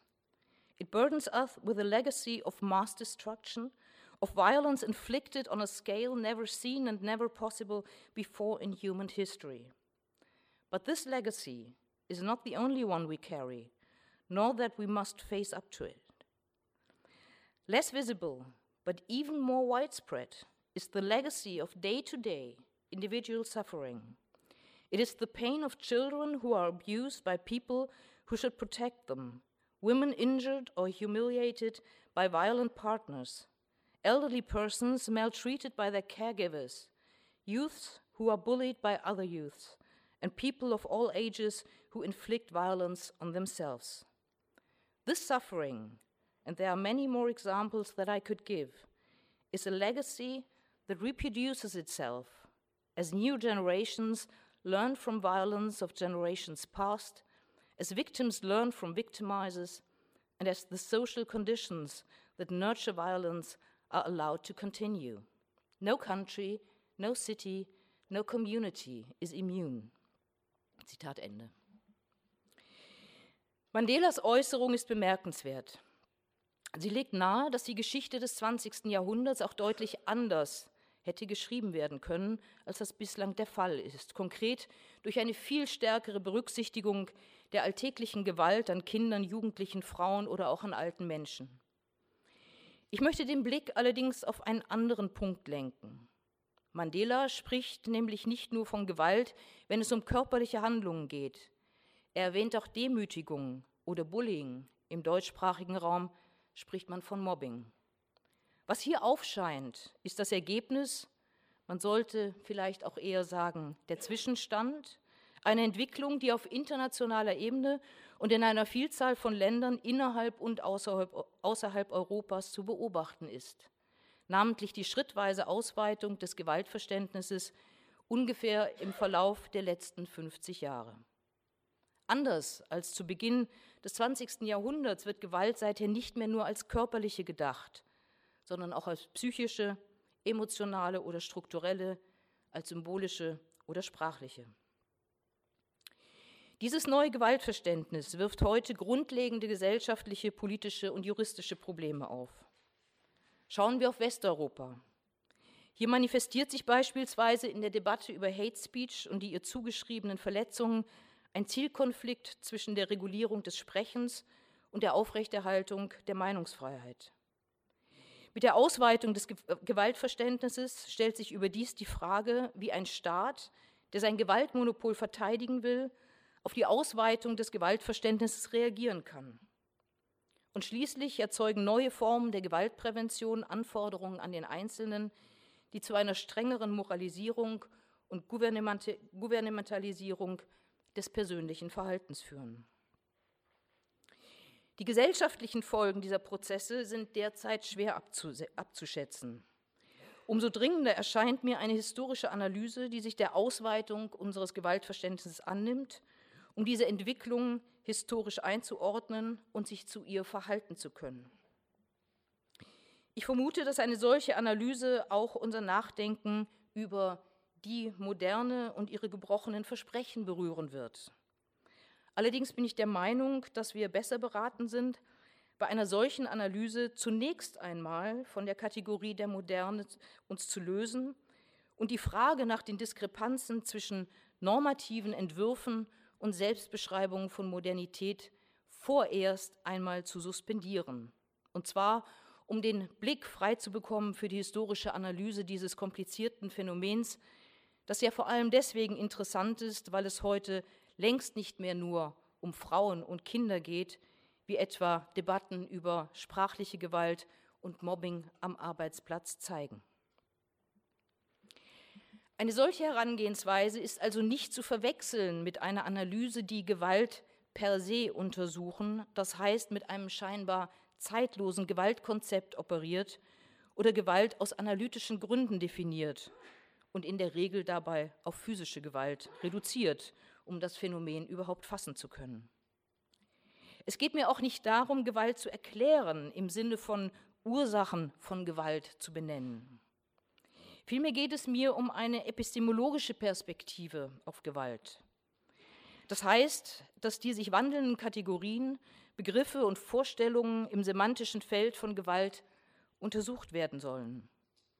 Gewalt wird mithin als ein sich wandelndes Konzept verstanden, dessen Bedeutung von einer Vielzahl von Akteuren und im Rahmen unterschiedlicher Wissensordnungen beständig aktualisiert und verändert wird. Das Spektrum dieser Akteure ist denkbar breit. Es schließt Betroffene sowie staatliche und zivilgesellschaftliche Akteure ein, aber auch internationale Organisationen und Wissenschaftler aus den Bereichen der Medizin, der Kriminologie, der Soziologie, der Sozialarbeit, der Psychologie oder auch der Pädagogik. Eine solche Epistemologie der, Gewalt impliziert dabei zwingend auch die Frage, inwieweit Veränderungen benachbarter und interdependenter Konzepte wie Leiden, Verletzung oder Aggressionen den angesprochenen Wandel motivierten und wie sich dieser wiederum auf andere Wissensfelder auswirkte. Es gibt bisher nur Bruchstücke zu einer solchen Geschichte. Die Problematisierung interpersonaler Gewalt im privaten oder halböffentlichen Kontext ist in der Geschichtswissenschaft zwar in Teilen untersucht worden. Sie beschränkt sich aber weitgehend auf häusliche Gewalt an Frauen und veränderte Konzepte und Erfahrungen sexuellen Missbrauchs, vor allem mit Blick auf die USA. Eine Epistemologie unseres heutigen Gewaltverständnisses braucht angesichts der sozialen Reichweite des Phänomens jedoch einen breiten Zugriff und sie muss zwingend eine transnationale Perspektive einnehmen. Im Rahmen dieses Vortrags kann ich nur eine grobe Skizze mit thesenhaften Zuspitzungen liefern. Ausgehend von der Annahme, dass die Ausweitung und Veränderung des Gewaltverständnisses in größere politische, gesellschaftliche und wissenschaftliche Trends während der zweiten Hälfte des 20. Jahrhunderts eingelagert waren, möchte ich nun in einem ersten Schritt einige dieser Trends umreißen. In einem zweiten Schritt werde ich dann knapp auf drei Felder und Beispiele eingehen, an denen sich einige wichtige Facetten dieses Transformationsprozesses erhellen lassen. Und abschließend komme ich noch einmal auf die Frage nach der Moderne bzw. der Modernität zu sprechen. Ich komme zu meinem Punkt, zu meinem ersten Punkt und damit zu einigen identifizierten Trends, die sich auf nationaler Ebene beobachten lassen, aber auch transnationaler Natur waren. Einschränkend muss ich sagen, dass mein Blick dabei insbesondere auf die sogenannte westliche Welt gerichtet ist. Drei Beobachtungen. Die erste ist weitgehend bekannt. Es handelt sich um den Trend zur politischen Delegitimierung von Gewalt, der in der zweiten Hälfte des 20. Jahrhunderts zunehmend erkennbar wird. Im Deutschen wird das sprachlich gut sichtbar, da der Begriff Gewalt seine positiv konnotierte Bedeutung im Sinne von Potestas, im Sinne von Macht und Herrschaft im ausgehenden 20. Jahrhundert weitgehend einbüßt und Gewalt seither fast ausnahmslos im Sinne der negativ konnotierten Violentia, der aggressiven und verletzenden Gewalttätigkeit verstanden wird. Symptomatisch für diesen Wandel ist die Tatsache, Theresa Colombo-Beck und Klaus Schlichte haben darauf hingewiesen, dass sich bei vielen klassischen Autoren der Sozialkritik, von Karl Marx über Walter Benjamin bis Jean-Paul Sartre und Franz Fanon, noch ein positiver Gewaltbegriff findet, während sich die Konzepte strukturelle Gewalt, Galtung 1969, symbolische Gewalt, Bourdieu und Passeron 1970 und epistemologische Gewalt, Spivak 1988, durch einen durchgängig negativen Gewaltbegriff auszeichnen. Entsprechend bemerkte äh, Michel Viviorca vor einigen Jahren bereits, dass, ich zitiere, die intellektuelle und politische Zone, in der man Gewalt verständnisvoll, ja offen begegnete, seit den 1980er Jahren sehr viel kleiner geworden ist. Zweitens lässt sich während der zweiten Hälfte des 20. Jahrhunderts eine Verschiebung hin zur Aufwertung von persönlicher Zeugenschaft und Erfahrung beobachten, verbunden mit dem Aufkommen subjektiver Krankheitskonzepte und der Neubewertung der eigenen Gefühle im Rahmen der humanistischen Psychologie. In diesem Zusammenhang wurden geschädigte Personen zunehmend als Opfer adressiert, als Opfer von Gewalt. Und ihre Wahrnehmungen und ihre Gewalterfahrungen fanden zunehmend Beachtung, obwohl das nicht auf alle gesellschaftlichen Gruppen gleichermaßen zutraf, bekanntlich. Im Bereich des Rechts etwa manifestierte sich dies unter anderem durch eine Aufwertung der, der, der Zeugenschaft des Opfers, das nicht mehr allein als zur Klärung von Sachverhalten, sondern nun auch zur Bekundung der eigenen Erfahrung gehört wird. Drittens veränderten sich die Vorstellungen von der Verletzbarkeit und insbesondere der psychischen Belastungsfähigkeit des Menschen. In verschiedenen europäischen Ländern suchte die Medizin ab den 1950er Jahren nach einem neuen diagnostischen Instrumentarium zur Erfassung langdauernder oder spät auftretender psychischer Leiden von ehemaligen Soldaten, Überlebenden der nationalsozialistischen Verfolgung und Flüchtlingen. Die neue Diagnose der posttraumatischen Belastungsstörung, die 1980 in das US-amerikanische Klassifikationssystem für psychische Krankheiten, sogenannte DSM-3, 1991 dann auch in das internationale diagnostische Klassifikationssystem psychischer Störungen aufgenommen wurde, das sogenannte ICD-10, basierte dann auf der Annahme, dass jedes Individuum langdauernde psychische Beschwerden entwickeln kann, sofern es Ereignissen außerhalb des menschlichen Erfahrungsbereichs ausgesetzt ist. Was darunter zu verstehen ist und damit zu einem Trauma führen konnte, wurde in den folgenden Jahrzehnten immer breiter ausgelegt. Damit gingen neue Sprechweisen über Leiden einher, ebenso wie sich die Erwartungen veränderten, wie über Leiden und schmerzhafte Ereignisse und Erinnerungen gesprochen werden müsse. In diesen Verschiebungen kommen sehr unterschiedliche Entwicklungen zum Tragen, die unter anderem als Verrechtlichung durch internationale Organisationen, als Durchbruch der Menschenrechte, als Singularisierung und als umfassende psychologische Therapeutisierung der westlichen Gesellschaften beschrieben worden sind. Diese Entwicklungen allein erklären die Ausweitung des Gewaltverständnisses jedoch nicht. Aber ich meine doch, dass es sich dabei um wesentliche Möglichkeitsbedingungen und Kontexte handelt, die in einer Epistemologie des Gewaltverständnisses genauer ausgeleuchtet werden müssen.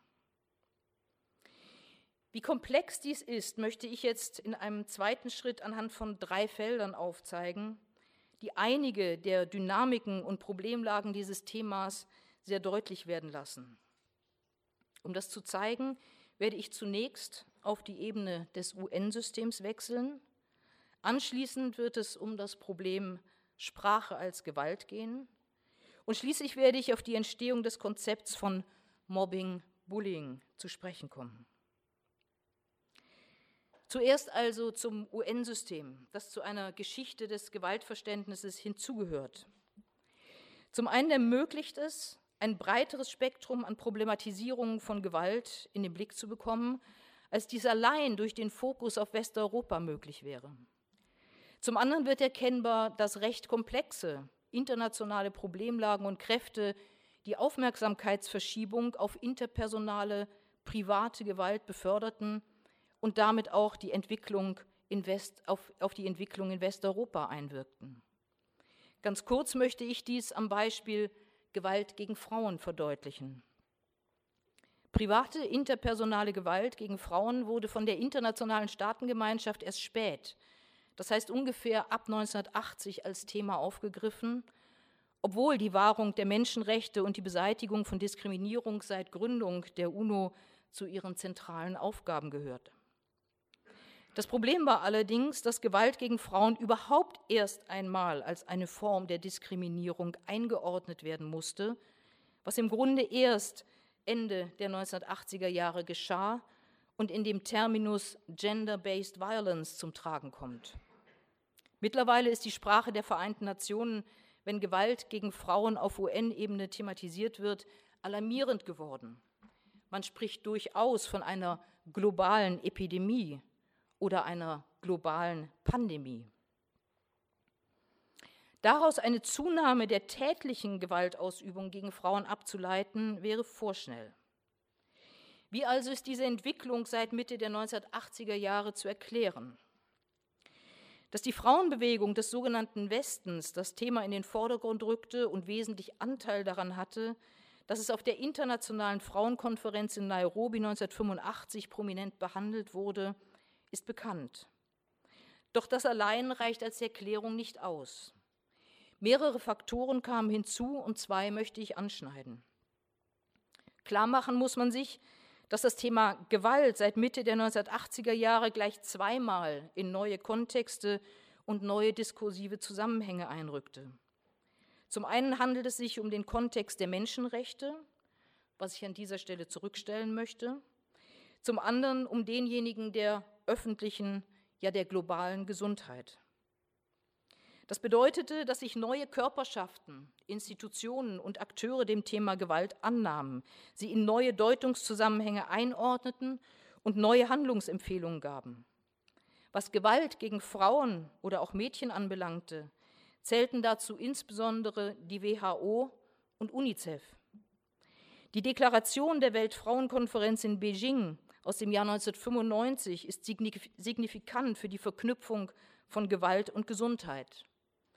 Auf dem 132 Seiten langen Dokument fällt 219 Mal der Begriff der Gesundheit, wobei das offenkundig dringendste Thema HIV-Aids war, das 33 Mal zur Sprache kam.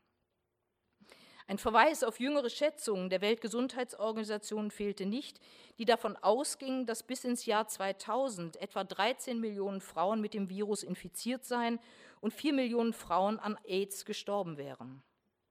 Die Verknüpfung von Gewalt und Gesundheit erfolgte allerdings nicht, weil sich Frauen und junge Mädchen im Fall von Vergewaltigung infizieren konnten und sie auf diese Weise wiederum die Gesundheit von Männern und Kindern gefährdeten. Aus der Perspektive der Weltgesundheitsorganisation, die auch die, Weltkonf die Weltkonferenz teilte, war das Problem umfassender.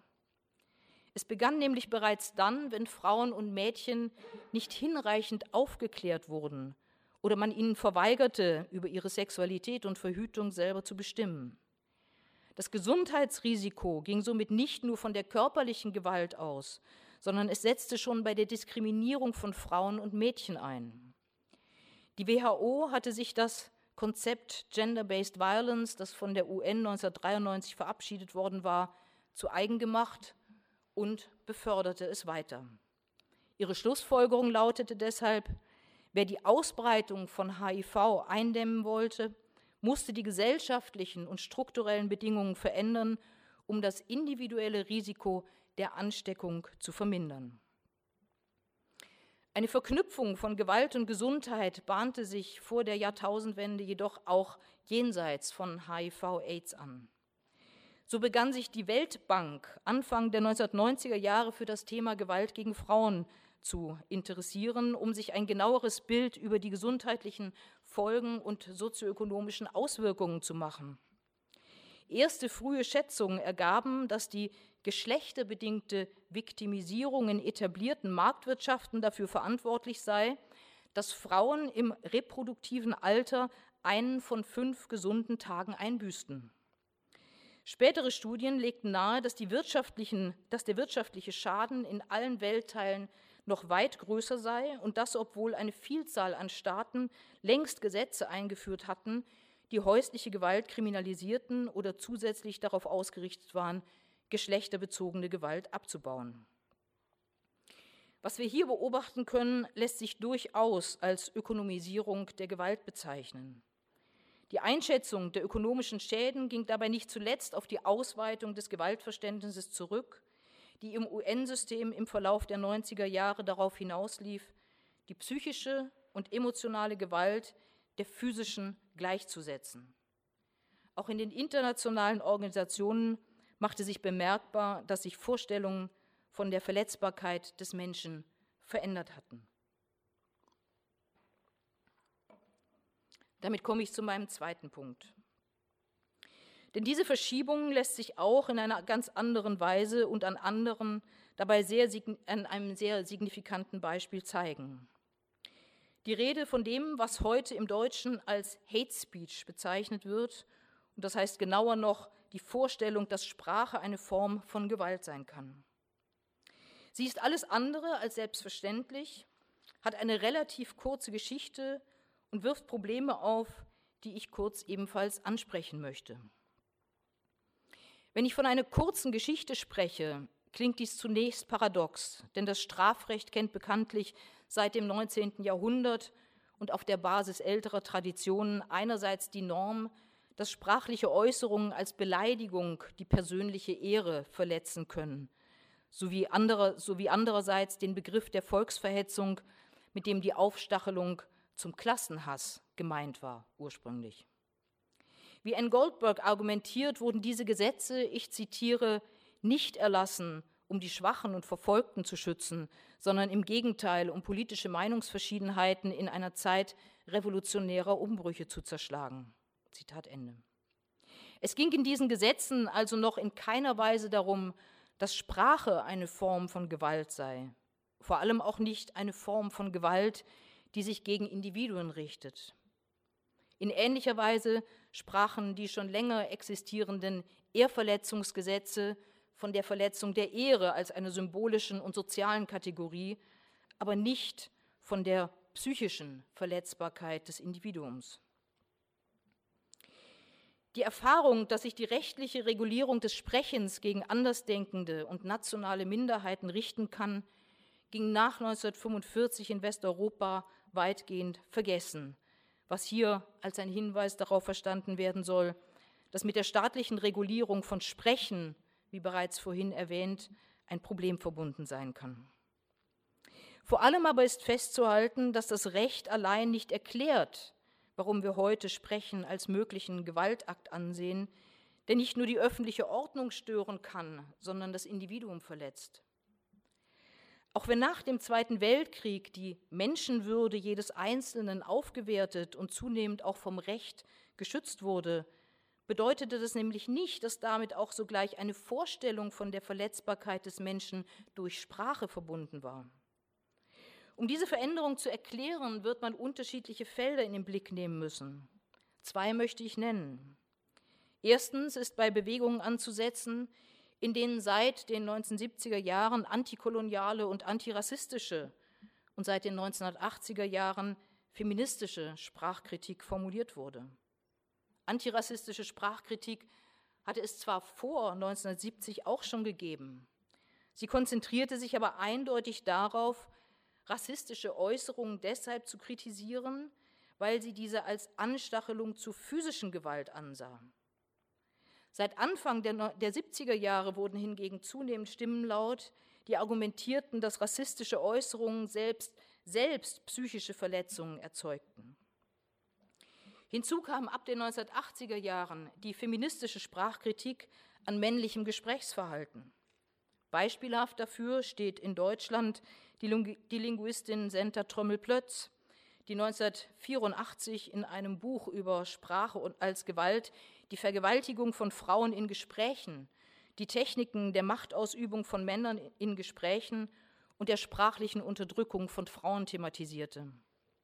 Programmatisch hielt sie fest, ich zitiere, Erst wenn wir uns des vollen Ausmaßes der verbalen Gewaltanwendung in allen Bereichen unseres Lebens bewusst sind, wie wir in jedem Gespräch als weniger wichtig definiert werden, wie für uns und über uns Entscheidungen getroffen werden, können wir die verbale Realität unseres täglichen Lebens ändern. Zitat Ende. Ihre Kritik an der sprachlichen Gewalt stieß auf beträchtliche Resonanz. Vier Jahre nach Erscheinen des Buches waren 50.000 Exemplare verkauft, 1994 waren es fast 74.000. Zweitens ist auf die Psychologie, die Pädagogik und die Kommunikationswissenschaft hinzuweisen, in denen ab 1960 Konzepte und Praxen der gewaltfreien oder empathischen Kommunikation entstanden.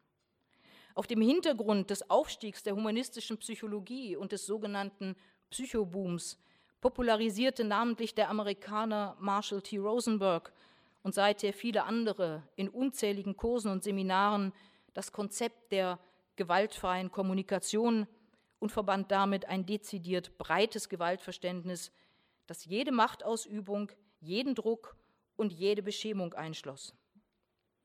In all diesen hier nur kurz angedeuteten Beispielen wird damit insgesamt deutlich, dass jede Form oder Einschränkung sehr grundsätzlich als Gewalt konzipiert wurde. Mittlerweile hat sich im populären Sprechen die Vorstellung entwickelt, dass es sich dabei um eine Gewalt handelt, die sich längst nicht mehr nur gegen die soziale Ehre, sondern gegen das eigene Ich und die eigene Identität richtet. Damit entstanden auch neue Formen, äh, neue Forderungen an die juristische Sanktionierung dieser Gewalt, dieser als Gewalt konzipierten Handlungen und neue Vorstellungen ihrer staatlichen, aber deutlich auch ihrer nichtstaatlichen Regulierung. Vergleichbare Entwicklungen lassen sich auch beobachten, wenn es um das Thema Mobbing geht, womit ich jetzt bei meinem dritten Beispiel angelangt bin. Eine einheitliche Definition von Mobbing gibt es nicht. Im englischsprachigen Raum spricht man, wie gesagt, von Bullying. Gleichwohl oder vielleicht gerade deshalb hat sich die Problematisierung von Mobbing seit Entstehung des Konzepts Anfang der 70er Jahre auf ganz unterschiedliche Zusammenhänge ausgeweitet, auch wenn uns die Rede vom Mobbing in der Schule, im Internet, das sogenannte Cybermobbing oder am Arbeitsplatz am geläufigsten sind.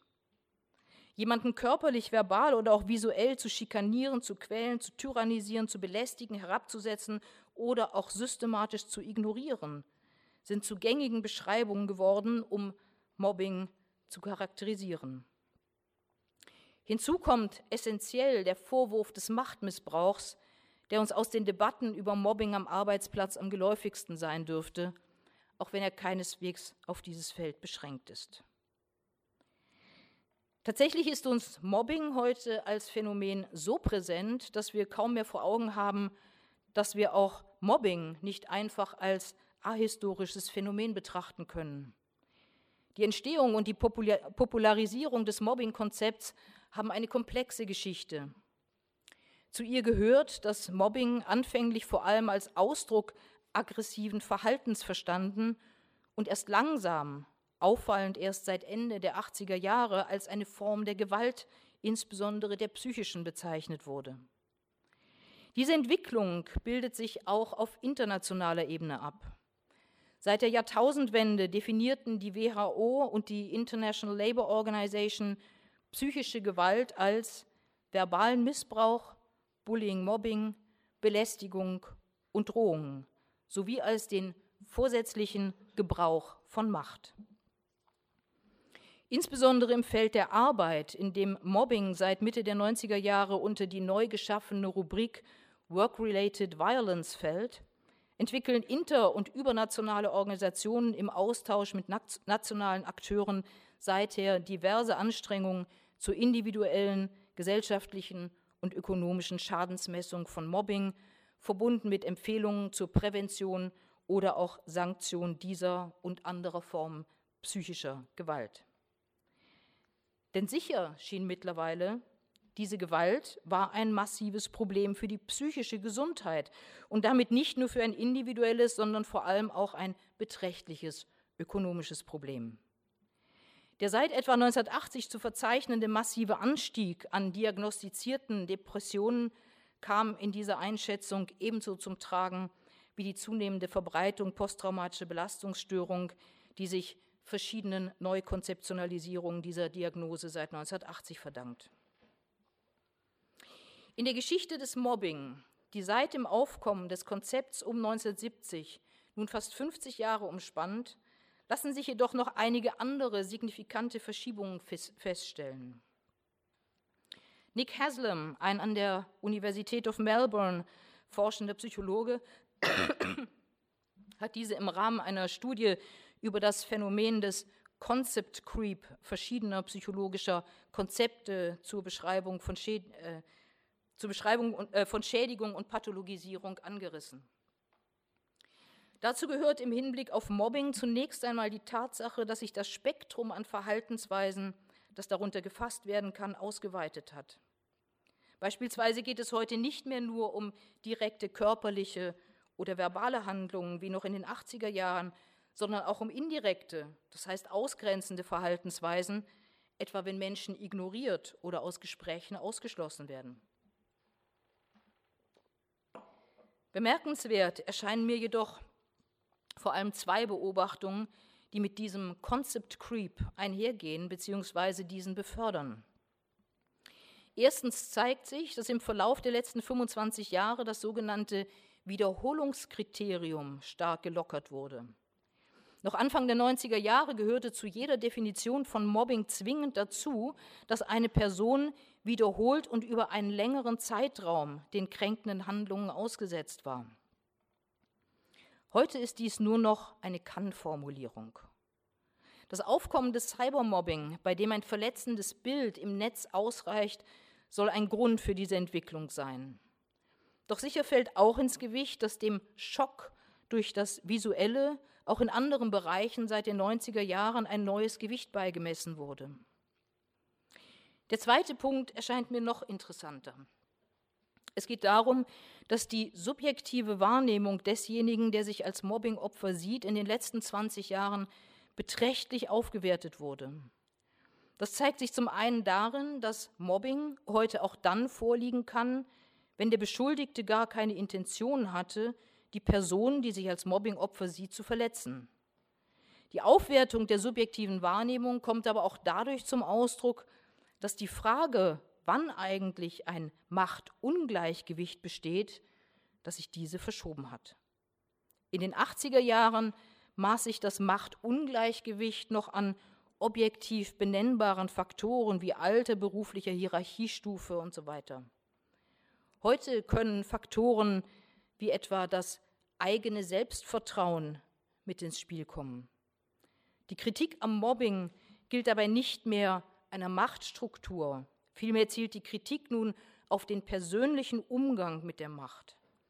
Der vorgeworfene Machtmissbrauch ist nicht Systemkritik, sondern Kritik an der Person, die sie innehat. Ich komme zum Schluss.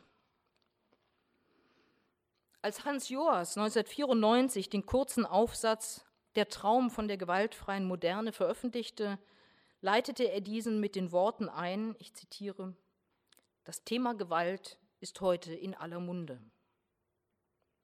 Ein Wunder sei dies nicht, erklärte er, Europa erlebe gerade den Balkankrieg und seine Grausamkeiten, ferner stünden Hoyerswerda und Rostock, Mölln und Solingen für den Ausbruch der Gewalt im wiedervereinigten Deutschland. Der Ratlosigkeit der Politiker entspreche die Verwirrung vieler Sozialwissenschaftler. Er konstatierte knapp, ich zitiere ihn nochmals, es rächt sich, dass die Beschäftigung mit der Gewalt im Innern von Gesellschaften und in den Beziehungen zwischen Staaten seit jeher nicht zu den Stärken der Sozialwissenschaften gehört habe. Ob sie mittlerweile zu den Stärken der Sozialwissenschaften gehört, möchte ich offen lassen. Sicher kann man aber sagen, dass Sozialwissenschaftler während der letzten 25 Jahre eine nachgerade überwältigende Anzahl von Publikationen veröffentlicht haben, in denen die Gewalt im Innern von Gesellschaften indem sie Gewalt im Innern von Gesellschaften zu erklären und vor allem Möglichkeiten ihrer Prävention zu entwickeln versuchten, und zwar nicht nur auf die Gewalt beschränkt, die Joas vor Augen hatte, sondern mit Blick auf ein viel breiteres Spektrum interpersonaler Gewalt. Und trotzdem gilt immer noch oder sogar noch viel mehr, das Thema Gewalt ist heute in aller Munde. Gewalt gegen Frauen, gegen Kinder, gegen alte Menschen, gegen Männer, gegen Homosexuelle und Transgender, häusliche Gewalt, Gewalt am Arbeitsplatz, ob körperlich, psychisch, emotional oder überhaupt auch als strukturelle Gewalt. Die Problematisierungen sind vielfältig und die Liste ließe sich verlängern. Für die Zeitgeschichte ist das eine Herausforderung. Erstens, weil tatsächlich viele dieser Themen von ihr noch erstaunlich und vielleicht sollte man auch sagen, beschämend unbearbeitet sind. Nicht einmal die Geschichte der Frauenhäuser ist bisher geschrieben worden. Zugespitzt formuliert, es ist an der Zeit, dass die Zeitgeschichte aus ihrem offenbar in dieser Hinsicht fortdauernden Traum von der gewaltfreien Moderne erwacht. Damit stellt sich allerdings zweitens die Frage, inwiefern sie denn Gewalt überhaupt als analytisches Instrument verwenden kann und wenn ja, welche Gewalt wo sich unser Gewaltverständnis in den letzten fünf Jahrzehnten doch immer mehr ausgeweitet hat. Zeithistorikerinnen und Zeithistoriker würden heute auf diese Frage vermutlich unterschiedliche Antworten geben. In Studien über Antisemitismus im 20. Jahrhundert fällt die Thematisierung psychischer oder auch symbolischer Gewalt jedenfalls schon länger erkennbar leicht. Doch würde oder sollte man gleichermaßen von psychischer Gewalt oder Mobbing sprechen, um die zum Teil äußerst schroffen, in vielen Bereichen auch lange schlicht systematisch diskriminierenden Umgangsweisen in der Arbeitswelt des 20. Jahrhunderts zu beschreiben? Die Zeitgeschichte befindet sich hier in einem Dilemma. Das breite Gewaltverständnis zurückzuübertragen hieße, den Blick auf zeitgenössische Wahrnehmungs- und Erfahrungsweisen zu verstellen. Gleichzeitig kann sich die Zeitgeschichte aber auch nicht darauf zurückziehen, sich auf körperliche Gewalt zu beschränken.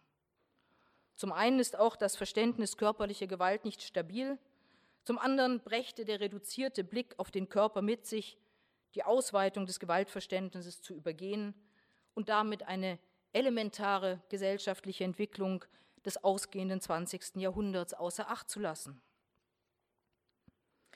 Aus diesem Grund sollte sich die Zeitgeschichte nicht länger vor einer Historisierung von Gewaltvorstellungen scheuen, was in erster Linie heißt, die sich wandelnden zeitgenössischen Vorstellungen von Gewalt zu untersuchen, die wiederum unterschiedliche Sprechweisen über Gewalt und Leiden hervorbrachten.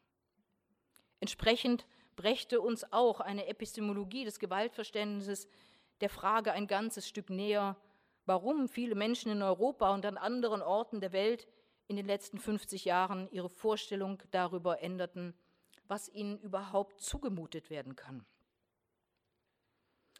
Schließlich würde eine solche Perspektive, Perspektive aber auch unsere Idee von der Moderne etwas anders konturieren. Um das abschließend ganz kurz anzureißen, zwei Punkte. Erstens zeigt sich, dass es sich bei der Ausweitung des Gewaltverständnisses nur sehr bedingt um eine Geschichte der Sensibilisierung handelt, wie oft behauptet wird.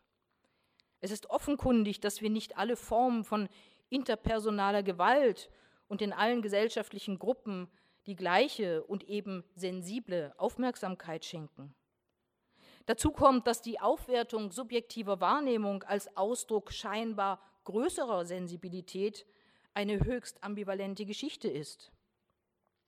Denn diese führt nicht nur zu einer stärkeren Einbeziehung von Opfererfahrungen, sondern kann sich als Konflikttreiber erweisen, wenn die subjektive Wahrnehmung von Verletzung absolut und das heißt gegen allgemein akzeptierte Normen gesetzt wird. Die Aufwertung subjektiver Wahrnehmung schließt mithin eine aggressive Verteidigung subjektiver Sichtweisen keinesfalls aus. Zweitens konfrontiert uns eine Epistemologie unseres heutigen Gewaltverständnisses aber auch mit einem Kernproblem der Moderne, das in der Frage liegt, wie ein Staat eigentlich die Gewalt monopolisieren kann. Bis in die 70er Jahre war dieser Anspruch an eine Gewalt gebunden, die körperlich gedacht wurde. Die Ausweitung des Gewaltverständnisses, das psychische oder auch emotionale Gewalt einbezieht, ist damit auch für den Staat zu einer Herausforderung geworden, die neue Instrumente verlangt. Zu ihnen gehört die stärkere Fokussierung auf Prävention, durch die in der Folge wiederum ein ganzer Markt zur privaten Regulierung von Gewalt entstanden ist für Coaching, ähm, und Selbstver Coaching und Selbstverteidigung sind nur einige dieser Beispiele. Mit anderen Worten und jetzt wirklich zum Schluss, die Erwartungen an eine gewaltfreie Moderne können unter diesen Bedingungen nicht anders als weiterhin enttäuscht werden. Ein Gewaltverständnis, das so stark auf subjektive Empfindungen zugeschnitten ist, lässt eine Eindämmung von Gewalt auch weiterhin nicht denkbar erscheinen danke Ihnen.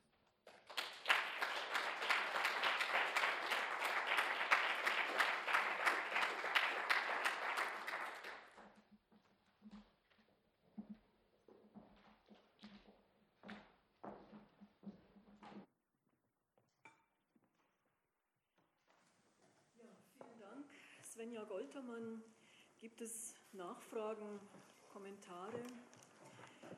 Sie drei Wortmeldungen, bitte schön, Herr Liefers. Und wenn Sie bitte alle wieder kurz dazu sagen, wer Sie sind. Immer noch Lier, immer noch Böhlau Verlag.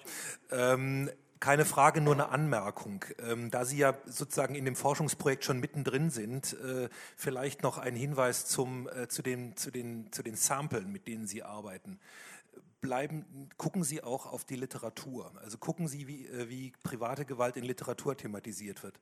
Und da würde ich empfehlen, die Bücher von Jan-Philipp Remzma und Wolfgang Sowski anzugucken, wie sozusagen mit der literarischen Darstellung von Gewalt in Relation zu soziologischen, zeithistorischen Befunden umzugehen sein könnte.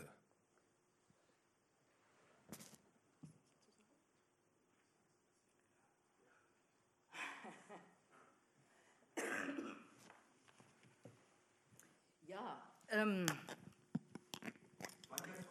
eben, es war ja nicht als Frage gemeint, ich muss gar nicht antworten. Aber ähm, äh, ja, doch, ähm, es kommt jetzt ein bisschen auf dieses abhängig vom Feld, auf was wir uns jetzt beziehen, aber Literatur bietet sich als eine Quelle an. Es kann nur sein, dass ähm, Literaturwissenschaftler, wo ich Sowski da einordnen soll, weiß ich jetzt nicht, jedenfalls, dass Historikerinnen oder ich bei der Annäherung dieses Themas, was einen stark wissensgeschichtlichen Ansatz hat, ähm, dass wir einen unterschiedlichen Zugang oder eine unterschiedliche Umgangsweise mit Literatur haben. Aber Literatur ist sicherlich eine ganz wichtige Quelle, vor allem ähm, wenn es darum geht, Quellen auch zu finden, also für mich jedenfalls, ähm, wenn es um die antirassistische Sprachkritik geht. Da ist Literatur, auch Filme, eine hervorragende Quelle dafür. ähm, weil man auch gleichzeitig sagen muss, und das ist wiederum äh, Teil dieses Projekts, sowas mal überhaupt in den Blick zu nehmen, wenn wir unsere Gesellschaften als Einwanderungsgesellschaften ernst nehmen und dieses Thema auch, äh, also nicht nur auf die auf die angestammte Herkunftsgesellschaft beziehen. Da müssen wir natürlich auch fragen, wer hat eigentlich Anteil daran überhaupt, dass sich dieses Gewaltverständnis ausweitet? Und wer kommt überhaupt in den Blick? Wer irgendwie ist Objekt von Untersuchungen und welche Art von Fragen werden gestellt und so weiter und so fort? Das ist eine extrem interessante Geschichte, die bisher nicht geschrieben ist. Und ähm, man kann ähm, bisher am deutlichsten sehen in Großbritannien, weil es da wenigstens einige anfängliche Untersuchungen gibt im Bereich Gewalt gegen Frauen, dass die Veränderung des Gewaltverständnisses keineswegs äh, nur aus der angestammten sozusagen Herkunftsbevölkerung kommt, sondern Immigrantinnen da eine erhebliche Rolle spielen dabei. Bitte schön. Warten Sie noch, bis das Mikro bei Ihnen Joachim Radkau. Bitte? Sagen Sie noch kurz Ihren Namen, bitte. Joachim Radkau. Ja. Äh, äh, also, Frau Goltermann, ich, ich, wir, alles, was Sie auch sagen und schreiben, fand ich das auch außerordentlich fesselnd. Nur provokative Frage.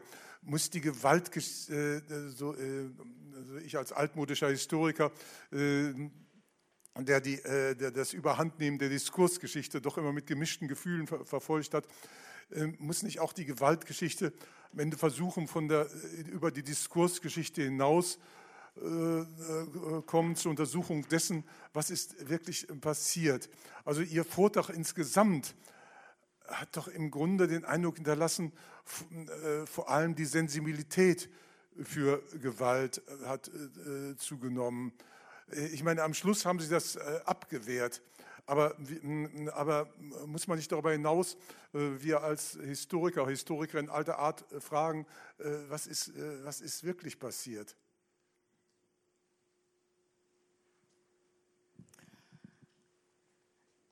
Ja, ähm, ich würde meinen Ansatz ja nicht als Diskursgeschichte betrachten, auch wenn es irgendwie, ähm, weil ich eben auch Diskursgeschichte nicht verstehe als eine, äh, eine Geschichte, die sich sozusagen nur auf der Ebene von Diskursen, sondern auch, ich meine, geht es auch um Praxen und so weiter, ähm, sich bewegt.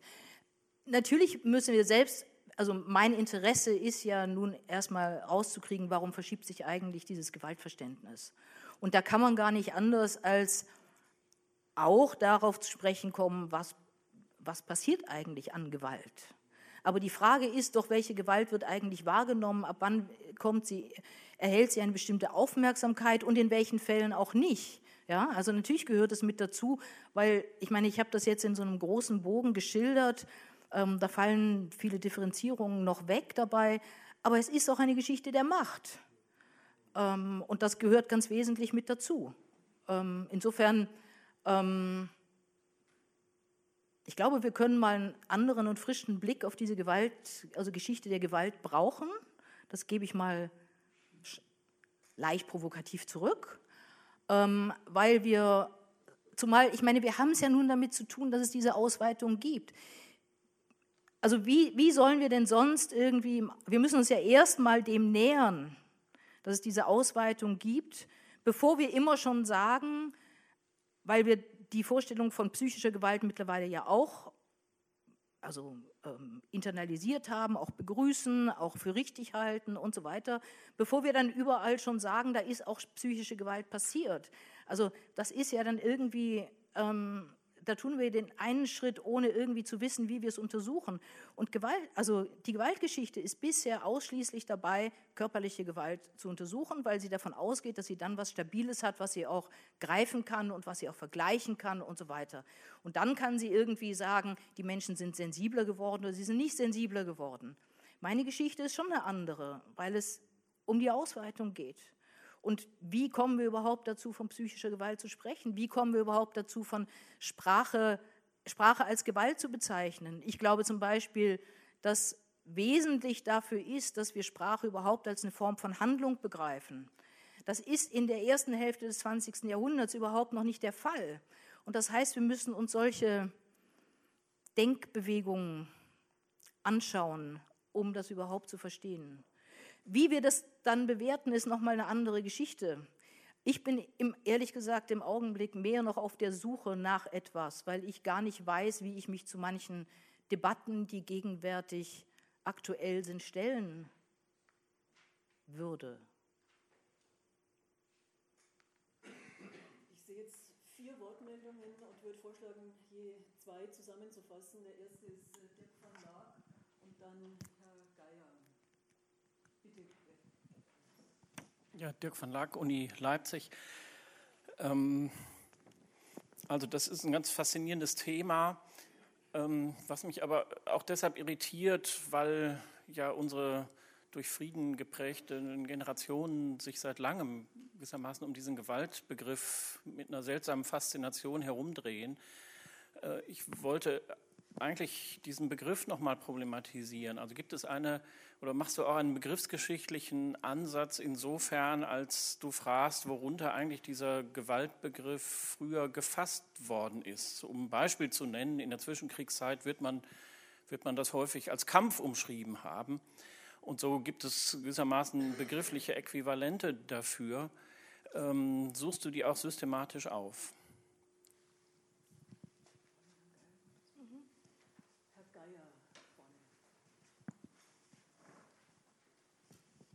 Ja, die Diskussion erinnert mich etwas an eine Konferenz, die äh, zu diesem Thema, die gesprengt wurde äh, durch die Frage von Talal Assad, äh, wie man, äh, ob man nicht, na, das hat er nicht so formuliert, das formuliere ich jetzt so, ob man nicht diese Vorstellung von Gewalt, eben der Subjektivierung und der Ausweitung des Gewalt Begriffes nicht als eine westliche Fiktion und damit bereits als eine rassistische Fiktion äh, sich vorstellen müsse, die man abwägen müsste äh, gegen andere. Äh, Talal Assad ist natürlich Brite, äh, das ist ja, sollte auch gesagt werden, aber gegen andere, zum Beispiel Südasi äh, südasiatische oder ostasiatische oder islamische Begrifflichkeiten und Vorstellungswelten. Wie, wie setzt du dich mit diesem Problem auseinander? Dass das, was du sozusagen als Antirassismus charakterisiert hast, von, von anderen als Rassismuscharakter, als eben europäischer parochialer Universalismus charakterisiert wird.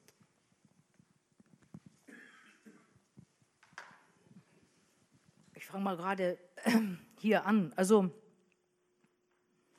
das ist eine extrem interessante Debatte, würde ich sagen, und ich weiß selber nicht so ganz genau, wo ich da stehe.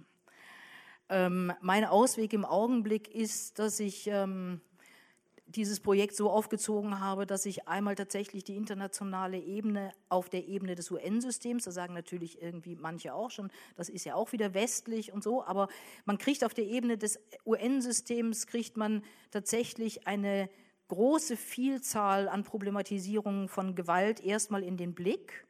Also sich anzugucken, was bisher noch keiner gemacht hat, wie kommt es eigentlich überhaupt zu diesem Konzept Gender-Based Violence?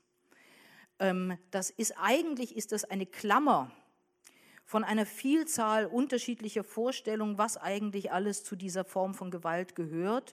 Und mein Anliegen wäre es durchaus, wenigstens über dieses mit in den Blick nehmen des UN-Systems mit auszumessen, was eigentlich in Westeuropa dann wiederum überhaupt aufgegriffen wird. Wir tun ja immer alle so in Westeuropa, als ob wir sozusagen die Erfinder der äh, sozusagen der, des stärkeren, sensibleren Umgangs mit Gewalt sind und die Welt da außen zu belehren haben, was eigentlich, äh, was sie eigentlich mittlerweile zu tun haben, etwas salopp gesagt. Ne? Ähm, aber ich meine, ähm, in Europa gerade gab es wieder eine Rüge, ich glaube sogar für Deutschland, dass ich, weil es sich irgendwie zu wenig um den ganzen Bereich Trafficking äh, kümmert. Es sind eine ganze Reihe von, von, von Gewalt, von Handlungen, die international und auch in Süd, ob das jetzt in, in Afrika ist oder in Südasien sind, als Gewalt deklariert werden und offiziell über das UN-System auch so festgeschrieben werden, spielen bei uns so gut wie überhaupt gar keine Rolle. Nicht, weil sie als Phänomen nicht vorkommen. Wir wissen ganz genau, dass Trafficking bei uns irgendwie als Phänomen vorkommt. Aber die Frage ist dadurch, wo gucken wir denn eigentlich hin und was machen wir zum Problem? Welche Arten von Arbeiten, die andere unter Zwangsarbeit fassen, werden bei uns sozusagen unter der Hand wieder eingeführt gibt durchaus Gründe, irgendwie wieder von Zwangsarbeit zu sprechen, ohne dass wir sozusagen als Zwangsarbeit davon sprechen. Also diese Sachen kriegt man ja einigermaßen gut damit in den Blick und die andere Möglichkeit ist, also von mir jetzt ist das, wie gesagt, also ich finde, man muss diese, diese Gesellschaften als Einwanderungsgesellschaften irgendwie stark nehmen. Und wenn ich den Blick auf Deutschland, Frankreich, England, äh, Großbritannien ähm, sozusagen mich darauf fokussiere, dann habe ich gleichzeitig unterschiedliche ähm, Migrantengruppen, die ich nochmal gezielt mit in den Blick nehme. In Frankreich aus dem Maghreb, äh, um, jetzt muss ich gerade mal überlegen, in Deutschland sind es sozusagen äh, aus Italien und der Türkei und in, in Großbritannien ist es, äh, ist es Karibik und Süd, ähm, Südostasien, äh, Südasien. Und da kann man natürlich dann schon eine Menge mehr machen und muss natürlich dann auch, ja, eben gerade sich auch anschauen, wie sprechen die eigentlich selber, was machen sie. Das ist das Anliegen, dass man sie selber in den Blick kriegt. Deswegen auch Literatur zum Beispiel als eine Art von Quelle. Sie haben viel mehr geschrieben, als wir irgendwie zur Kenntnis nehmen, weil wir bis heute in der Zeitgeschichte viel zu wenig, also sozusagen die Zeitgeschichte auch aus der Perspektive der anderen Migrantengruppen in den Blick nehmen. Kampf. Ähm, ja, natürlich gibt es andere Begriffe. Ähm, ich gehe aber tatsächlich mal davon aus, dass es nicht irrelevant ist, dass eine zunehmende Anzahl an Handlungen eben als Gewalt beschrieben werden wird heute. Und das auch sozusagen unter dem Dach von Gewalt. Also wenn man sich jetzt äh, beispielsweise bei der WHO oder der ILO oder Gewerkschaften übernehmen das, ja, anguckt, was verstehen die eigentlich unter Gewalt, dann tauchen eine ganze Reihe von Begriffen auf, wie Missbrauch, Demütigung, äh, Kampf ist jetzt in dem Fall nicht drunter, die aber als tatsächlich unter den Begriff von Gewalt irgendwie hinzugefügt werden. Und die Frage, die dabei doch entsteht, ist, werden dabei, und das muss man sich angucken, heißt das, dass dann andere Formen von Interventionen ähm, nötig erscheinen? Also andere Formen von Reglementierungen äh, nötig erscheinen? Werden, sind es andere, andere Ansprüche, die an den Staat gestellt werden oder auch an Unternehmen oder was weiß ich, auch im, in der Kindererziehung? Ich meine, wenn man sich also es ist, ähm, es ist eigentlich ehrlich gesagt ziemlich fantastisch, wenn man sich irgendwie Ratgeberliteratur anguckt, was da mittlerweile irgendwie an, an, ähm, an reglementarischen ähm, Vorstellungen drinsteckt, wie man anders miteinander umgehen soll. Das sind Dinge, die mich eigentlich interessieren. Ich gucke mir schon ein breiteres Spektrum an, aber für mich ist eigentlich auch zentral, was passiert in, einem, in dem Augenblick, wenn solche Begriffe wie ja, Kampf ist mir jetzt noch nicht untergekommen, wenn das sozusagen als Gewalt dann tatsächlich deklariert und klassifiziert wird. Es sind jetzt noch drei Wortmeldungen. Der erste ist Herr Remzma. Dankeschön. Ich, ist das an? Ja. Ähm, ich glaube, oder sagen wir, ich neige dazu, die Frage, ob wir ein, ob wir unsere Diskurse neu sortieren oder ob es gewachsene Empfindlichkeiten sind, die dazu führen, bestimmte Dinge als Gewalt zu bezeichnen, die vorher nicht oder nur zögerlich so benannt wurden, für gar nicht so wichtig zu halten. Das mag eine persönliche Präferenz sein, sondern die Frage zu stellen, warum ist eigentlich das Etikettwort Gewalt dasjenige, wonach wir sortieren, was nicht mehr sein soll und was leider noch so ist und was wir doch, worum wir uns bitte zu kümmern haben, dass es nicht mehr sei.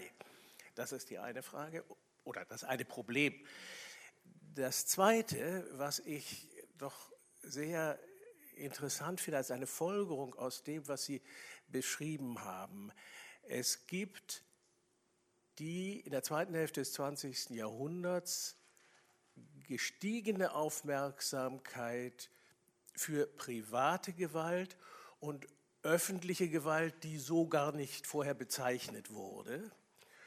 Und damit einen anderen Blick auf, ich nehme das Tagungsthema, die gebrochenen Versprechen. Die Moderne ist noch ganz anders gewalttätig, als es in den normalen äh, Analysen vorkommt.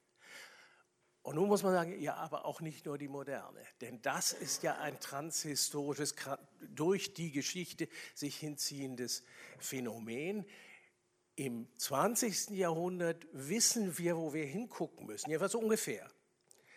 Aber vormodern, was zum Teufel müssten wir da alles auflisten? Ich erinnere mich an den Hinweis einer Gerichtsmedizinerin, die mir mal sagte, sich darum kümmerte, was sind eigentlich die Formulierungen in Protokollen von Medizinern und Gerichten, mit denen Infantizid kaschiert oder sogar legitimiert wurde. Aber sie sagte, Zahlen haben wir natürlich nicht, sondern wir haben nur Protokolle, die Mutter hat sich draufgelegt und ähnliches.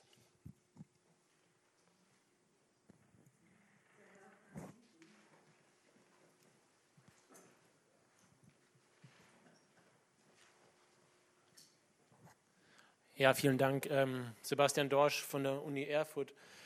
Vielen Dank erstmal für den, den, Beitrag, den ich ja im besten Sinne für irritierend halte. Ich, ich glaube, der, der, macht viele Baustellen auf, die wir, ähm, glaube ich, auch gerade auf dieser Tagung hier diskutieren können. Ähm, ich habe vorweg eine, eine Frage. Ähm, geht es hier nicht weniger um, um, Unsichtbarkeit als vielmehr um ein gewisses Hinschauen und, und Wegschauen? Also auf welche Bereiche schaue ich denn überhaupt, wenn ich von, von Gewalt spreche? Die, die Frage von Herrn Remsmar finde ich da ähm, auch sehr wichtig. Also, oder warum fokussieren wir dann so ähm, auf die Gewalt? Ähm, aber ich, ich finde, man sollte schon auch genau die Phänomene, die Sie beschrieben haben, auch unter der Rubrik auch ähm, so bezeichnen. Denn ich, ich denke, der, dieser etwas weitere Blick ähm, ist enorm wichtig, äh, nicht, und zwar nicht nur für unsere Forschung, sondern auch ja auch für unseren Blick auf, auf den Alltag oder auch für den politischen Diskurs. Und ich glaube, da können wir sehr genau hier zum Beispiel ins Heute und Jetzt ähm, in, in, Thüringen schauen, wenn wir von enthemmender Sprache sprechen. Ähm, und ich glaube, da ist es enorm wichtig, diesen, etwa, diesen weiteren Blick auf, auf Gewalt mit, mit reinzunehmen und dann auch nochmal vielleicht auch tatsächlich an Herrn Remsmer die Frage, wie, wie stellt sich das dann ins Verhältnis zu, zum, zu Vertrauen? Also ich fand es in Ihrem Buch sehr, sehr ähm, plausibel zu gucken, ähm, wie ist das Verhältnis von Gewalt und Vertrauen. Genau, das sind so meine Baustellen. Danke.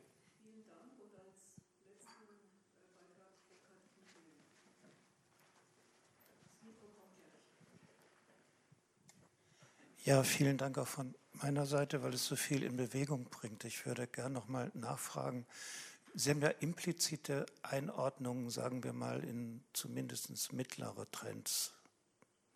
Also nicht der Long Durée, sondern der irgendwo dazwischen äh, angeboten. Und da würde ich gerne noch mal fragen und vielleicht einen Gedanken hinzufügen.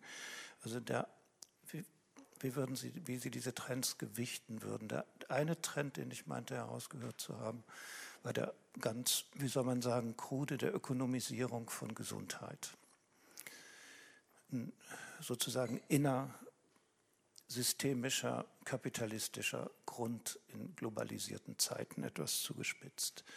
Das Zweite, was mitschwingt, war die Geschichte der Sakralisierung der Person und ihrer Unantastbarkeit auf, ähm, auf ähm, allen Ebenen, möglicherweise verbunden, das haben Sie jetzt nicht explizit angesprochen, aber es steckt natürlich mit da drin, mit dem Aufkommen, wie soll ich sagen, der Heorisierung, der Viktimisierung.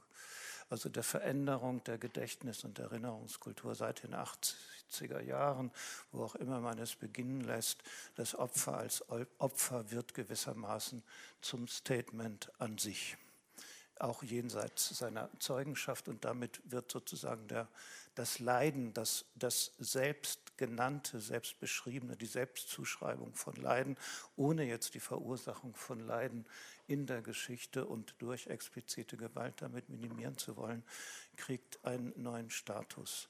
Und ich ertappe mich in meiner eigenen Arbeit immer beim Denken. Manchmal fällt mir immer doch der alte skeptische Adorno ein, der sagte, Erziehung, auch Moralerziehung ist im Grunde die Notlösung. In den 50er Jahren, wenn er über Erziehung nach Auschwitz nachdachte, wir gehen, trauen uns nicht mehr die gesellschaftliche Frage zu stellen und dann gehen wir aufs Individuum. Und deswegen äh, liegt mir irgendwie doch die Frage nahe, ob das Ganze nicht doch auf eine subkutane Weise ein Ende der Geschichte Phänomen ist, und zwar der westlichen Welt. Da wäre ich ganz bei, bei Herrn Geier auch sozusagen. Man bewahrt den Status quo, die gesellschaftlichen Machtfragen werden ausgeblendet. Ähm, die Veränderung der Gewalt zuarbeitenden wie immer wir sie dann definieren, gesellschaftlicher Strukturen wird ausgeblendet, die großen Formen herrschaftlicher Politik wird ausgeblendet und dann hätten wir nicht nur ein, und dann wird es ins Subjekt verlagert, ins Individuum. Das soll unter egal wie die Weltbedingungen sind, einfach mal anständig sein.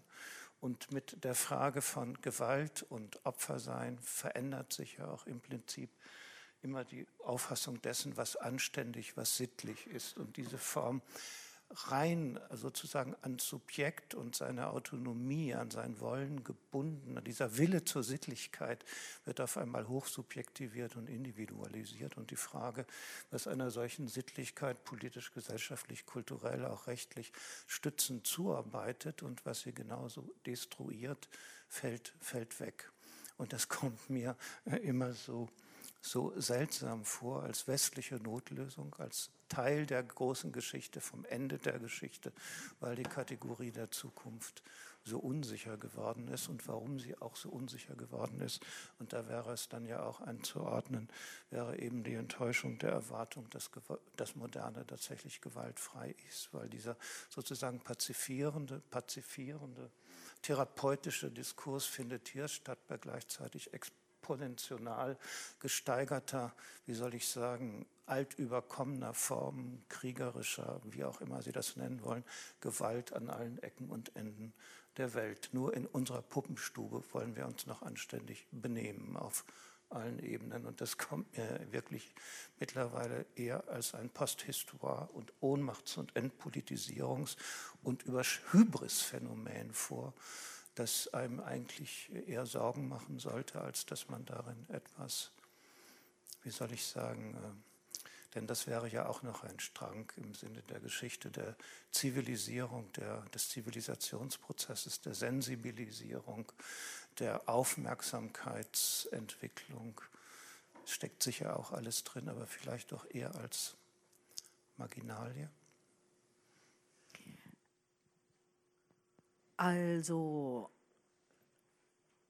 das nächste Mal schreibe ich meinen Text mit Ihnen zusammen, Herr Knigger.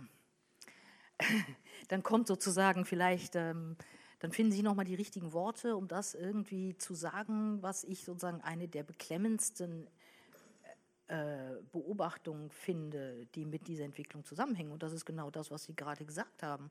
Also mir geht es nicht ähm, um, um Sensibilisierung. Das hoffe ich auch eigentlich deutlich gemacht zu haben. Natürlich kann man Sensibilisierung sagen im Sinne von es, es gibt eben einen breiteren Fächer aber, äh, an Handlungen, die als Gewalt beschrieben werden. Und wenn sie dann als Gewalt aufgerufen werden, dann haben sie eine größere Chance, dass wir da hingucken, als das noch vor 50 Jahren der Fall war.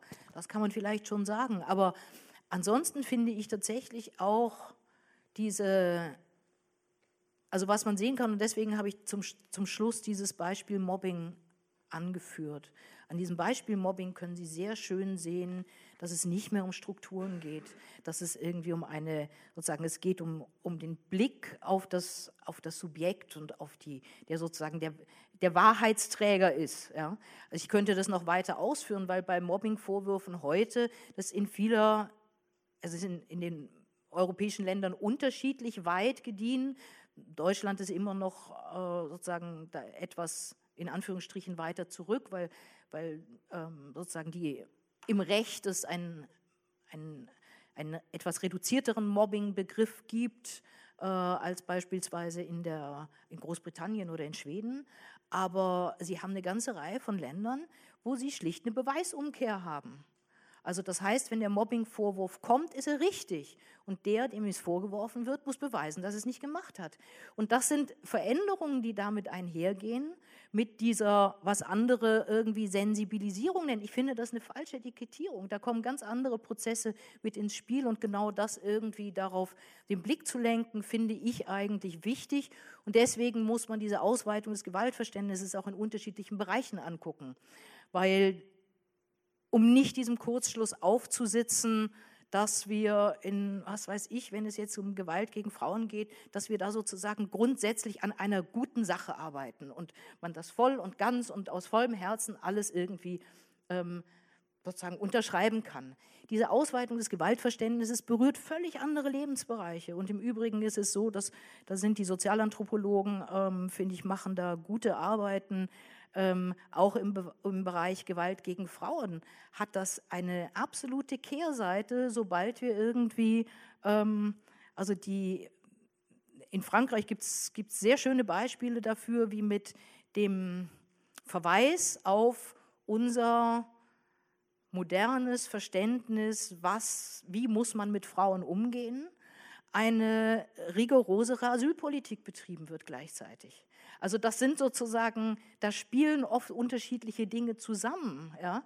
Und das im Auge zu behalten, dass wir hier nicht irgendwie nur sozusagen wieder auf dem Fortschrittspfad sind, das ist eigentlich ein Anliegen dieses, dieses Projekts. Und deswegen ist es breitgelegt. Ähm, ja. Äh, ja, ja, ja, ja, Herr Remsmar. Ähm,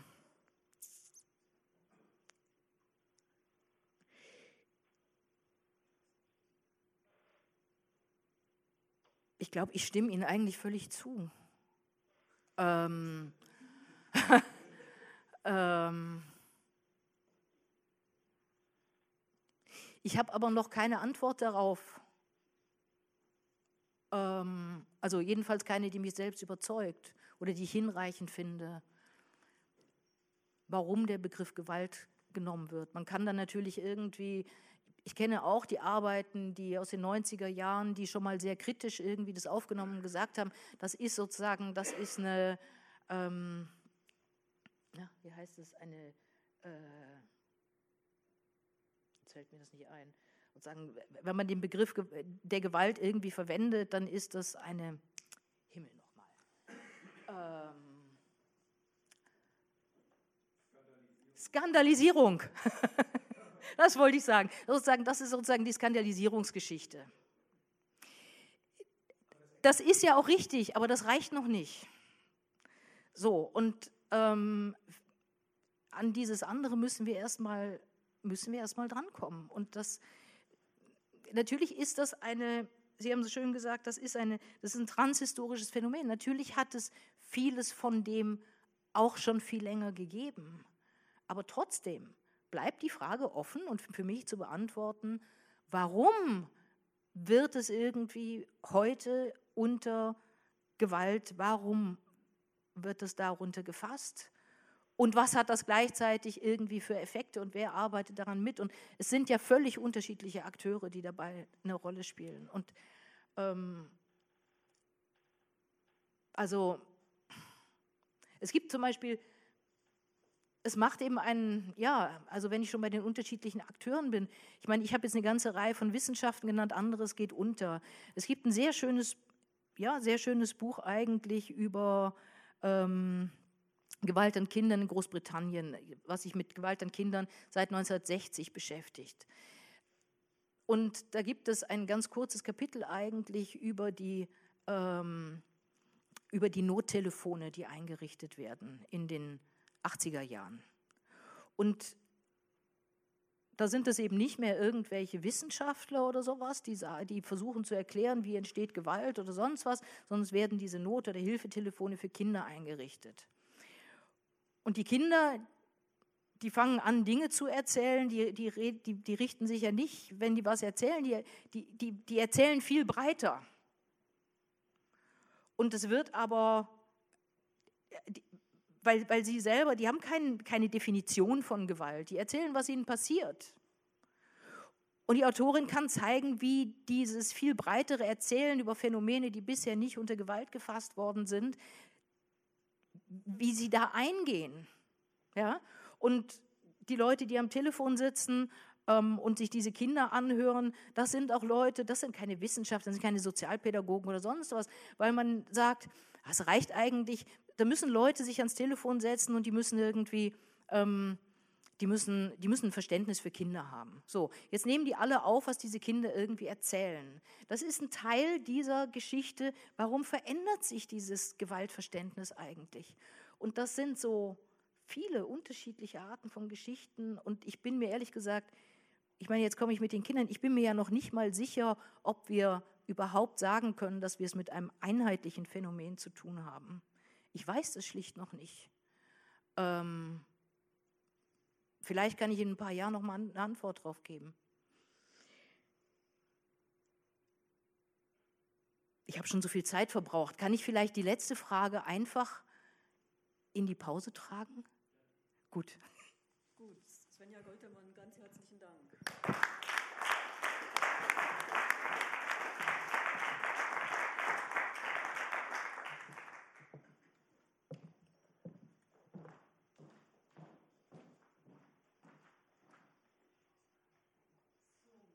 Ihrem Programm angekündigt ist Herr Langewiesche, der aber leider absagen musste, wie gestern Abend schon bekannt gegeben worden ist. Und an seiner Stelle wird Wolfgang Knöbel sprechen. Ich darf Ihnen Herrn Knöbel auch kurz vorstellen. Er ist seit 2015 Direktor des Hamburger Instituts für Sozialforschung und damit Nachfolger von Herrn Remzma dem Gründer und Stifter des Instituts. Und Herr Knöbel ist auch Professor für politische Soziologie und Gewaltforschung an der Universität in Lüneburg. Er beschäftigt sich mit der Geschichte der Soziologie, mit der Soziologie der Gewalt, mit Sozialtheorie und Modernisierungstheorien. Und genannt sei von seinen Werken nur eines, nämlich das Buch Die Kontingenz der Moderne, Wege in Europa, Asien und Amerika 2007 erschienen. Herr Knöbel wird jetzt sprechen zum Thema die Rede von den sogenannten Schattenseiten der Moderne und ihre Nebenfolgen. Bitte, Herr Knöbel.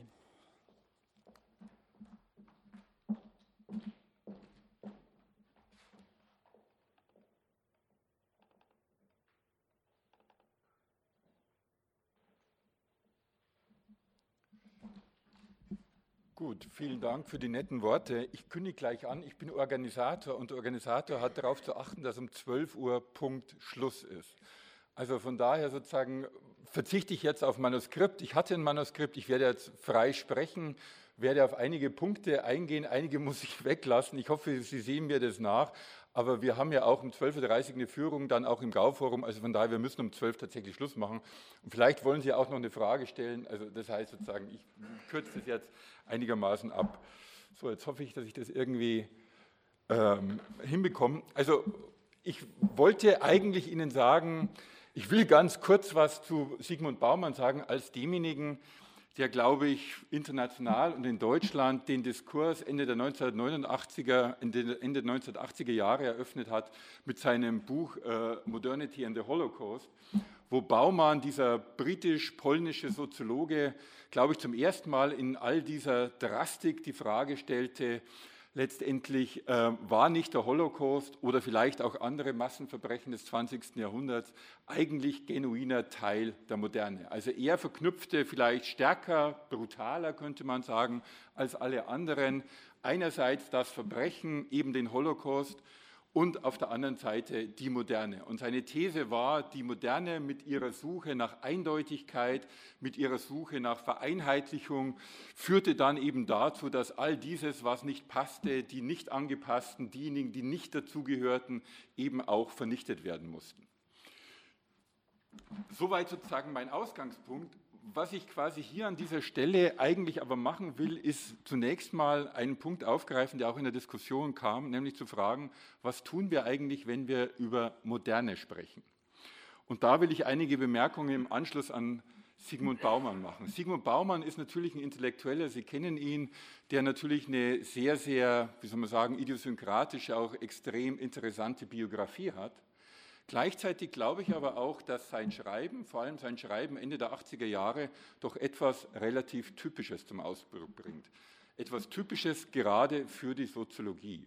Ich glaube, die Soziologie ist insgesamt eine Wissenschaft, die im Prinzip, obwohl sie sich häufig auch als Krisenwissenschaft beschreibt, zutiefst optimistisch ist. Optimistisch im Sinne, man versucht, Wandlungsprozesse zu identifizieren, die in irgendeiner Weise in eine bessere Zukunft gehen. Und man macht das in der Soziologie gewöhnlicherweise damit, dass man eben auf bestimmte Akteure verweist. Also lange Zeit war dies beispielsweise die Arbeiterklasse, die irgendwie einen Weg in die Zukunft weisen sollte.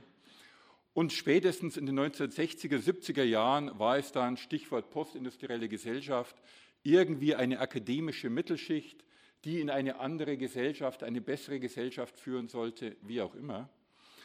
Und die These, glaube ich, die ich jetzt vertreten will, ist, dass bei Sigmund Baumann, aber er ist nur exemplarisch, er steht exemplarisch für andere, viele soziologische, intellektuelle, dass dieser Optimismus, der Glaube an die Akteure und deren Veränderbarkeit in den späten 70er, frühen 80er Jahren zu Ende kommt. Es ist die Zeit des Aufstiegs des sogenannten Neokonservatismus. Sie wissen, die geistig-moralische Wende wird in Deutschland von Helmut Kohl eingeleitet. Reagan kommt an die Macht, Mulroney in Kanada, Maggie Thatcher in Großbritannien. Und es ist quasi in dieser Zeit, in der eine ganze Reihe nicht nur von britischen Intellektuellen und Sigmund Baumann Abschied nehmen sozusagen von der Analyse konkreter sozialer Wandlungsprozesse, sondern es wird jetzt abstraktifiziert. Es geht jetzt um das Ganze, es geht um die Moderne, weil man quasi keine Hebel mehr hat, um letztendlich beschreiben zu können, wie sozialer Wandel eigentlich quasi vor sich geht. Man glaubt nicht mehr an die Fähigkeiten der Mittelschichten oder die Fähigkeiten der Arbeiterklasse. Und deswegen sozusagen kommt es zur Abstraktifizierung auch der Theorie und es beginnt dieser sagenhafte Aufstieg des moderne Konzepts, zu dem ich gleich später jetzt noch was sagen werde. Also die Moderne ist im Prinzip schon, die Rede von der Moderne, ein Ausdruck von Enttäuschungen von Intellektuellen. Und das, glaube ich, ist nicht nur bei Sigmund Baumann der Fall, der die Moderne in schwärzesten Farben gewissermaßen zeichnete, sondern das ist durchaus auch bei anderen Intellektuellen der Fall, die sehr viel positiver über die Moderne schrieben. Gut. In diesem Zusammenhang will ich jetzt ganz kurz eine Vorgeschichte erzählen, die eine Art Märchen darstellt, das in der Soziologie irgendwie umläuft. Und dieses Märchen finden Sie in ganz vielen Lehrbüchern und lautet ungefähr folgendermaßen. Die Soziologie sei eine Wissenschaft, die sich mit den Problemen der Moderne von Anfang an herumgeschlagen habe und die Soziologie sei die Wissenschaft, die quasi den modernen Diskurs in irgendeiner Weise befördert habe, die sich zur Aufgabe gestellt habe, die Moderne zu analysieren. Ich glaube, dass dies ein extremes Märchen ist und es lässt sich in den Schriften der Klassiker überhaupt nicht dokumentieren. Der moderne Begriff entstand in der ästhetischen Theorie, in der Literaturwissenschaft in Deutschland ungefähr um 1886 und er war und blieb lange Zeit nur ein Begriff der ästhetischen Theorie. Die soziologischen Klassiker von Max Weber über Simmel, über Tönnies und so weiter verwenden diesen Begriff eigentlich so gut wie nicht. Dieser Begriff taucht nicht auf. Er taucht, Georg Simmel wird manchmal als der Theoretiker der Moderne bezeichnet. Denken Sie an seine Philosophie des Geldes. Er taucht eigentlich auch bei Simmel nicht auf. Er taucht bei Simmel lediglich in seinen ästhetischen Schriften auf, wenn er sich auf Baudelaire bezieht. Da taucht dann an ganz, ganz wenigen Stellen der Begriff Moderne auf. Ansonsten spielt er eigentlich keine wirkliche Rolle. Er spielt auch keine, schon gar keine tragende Rolle. Und dies können Sie im Prinzip verfolgen bis hinein in die 20er und 30er Jahre.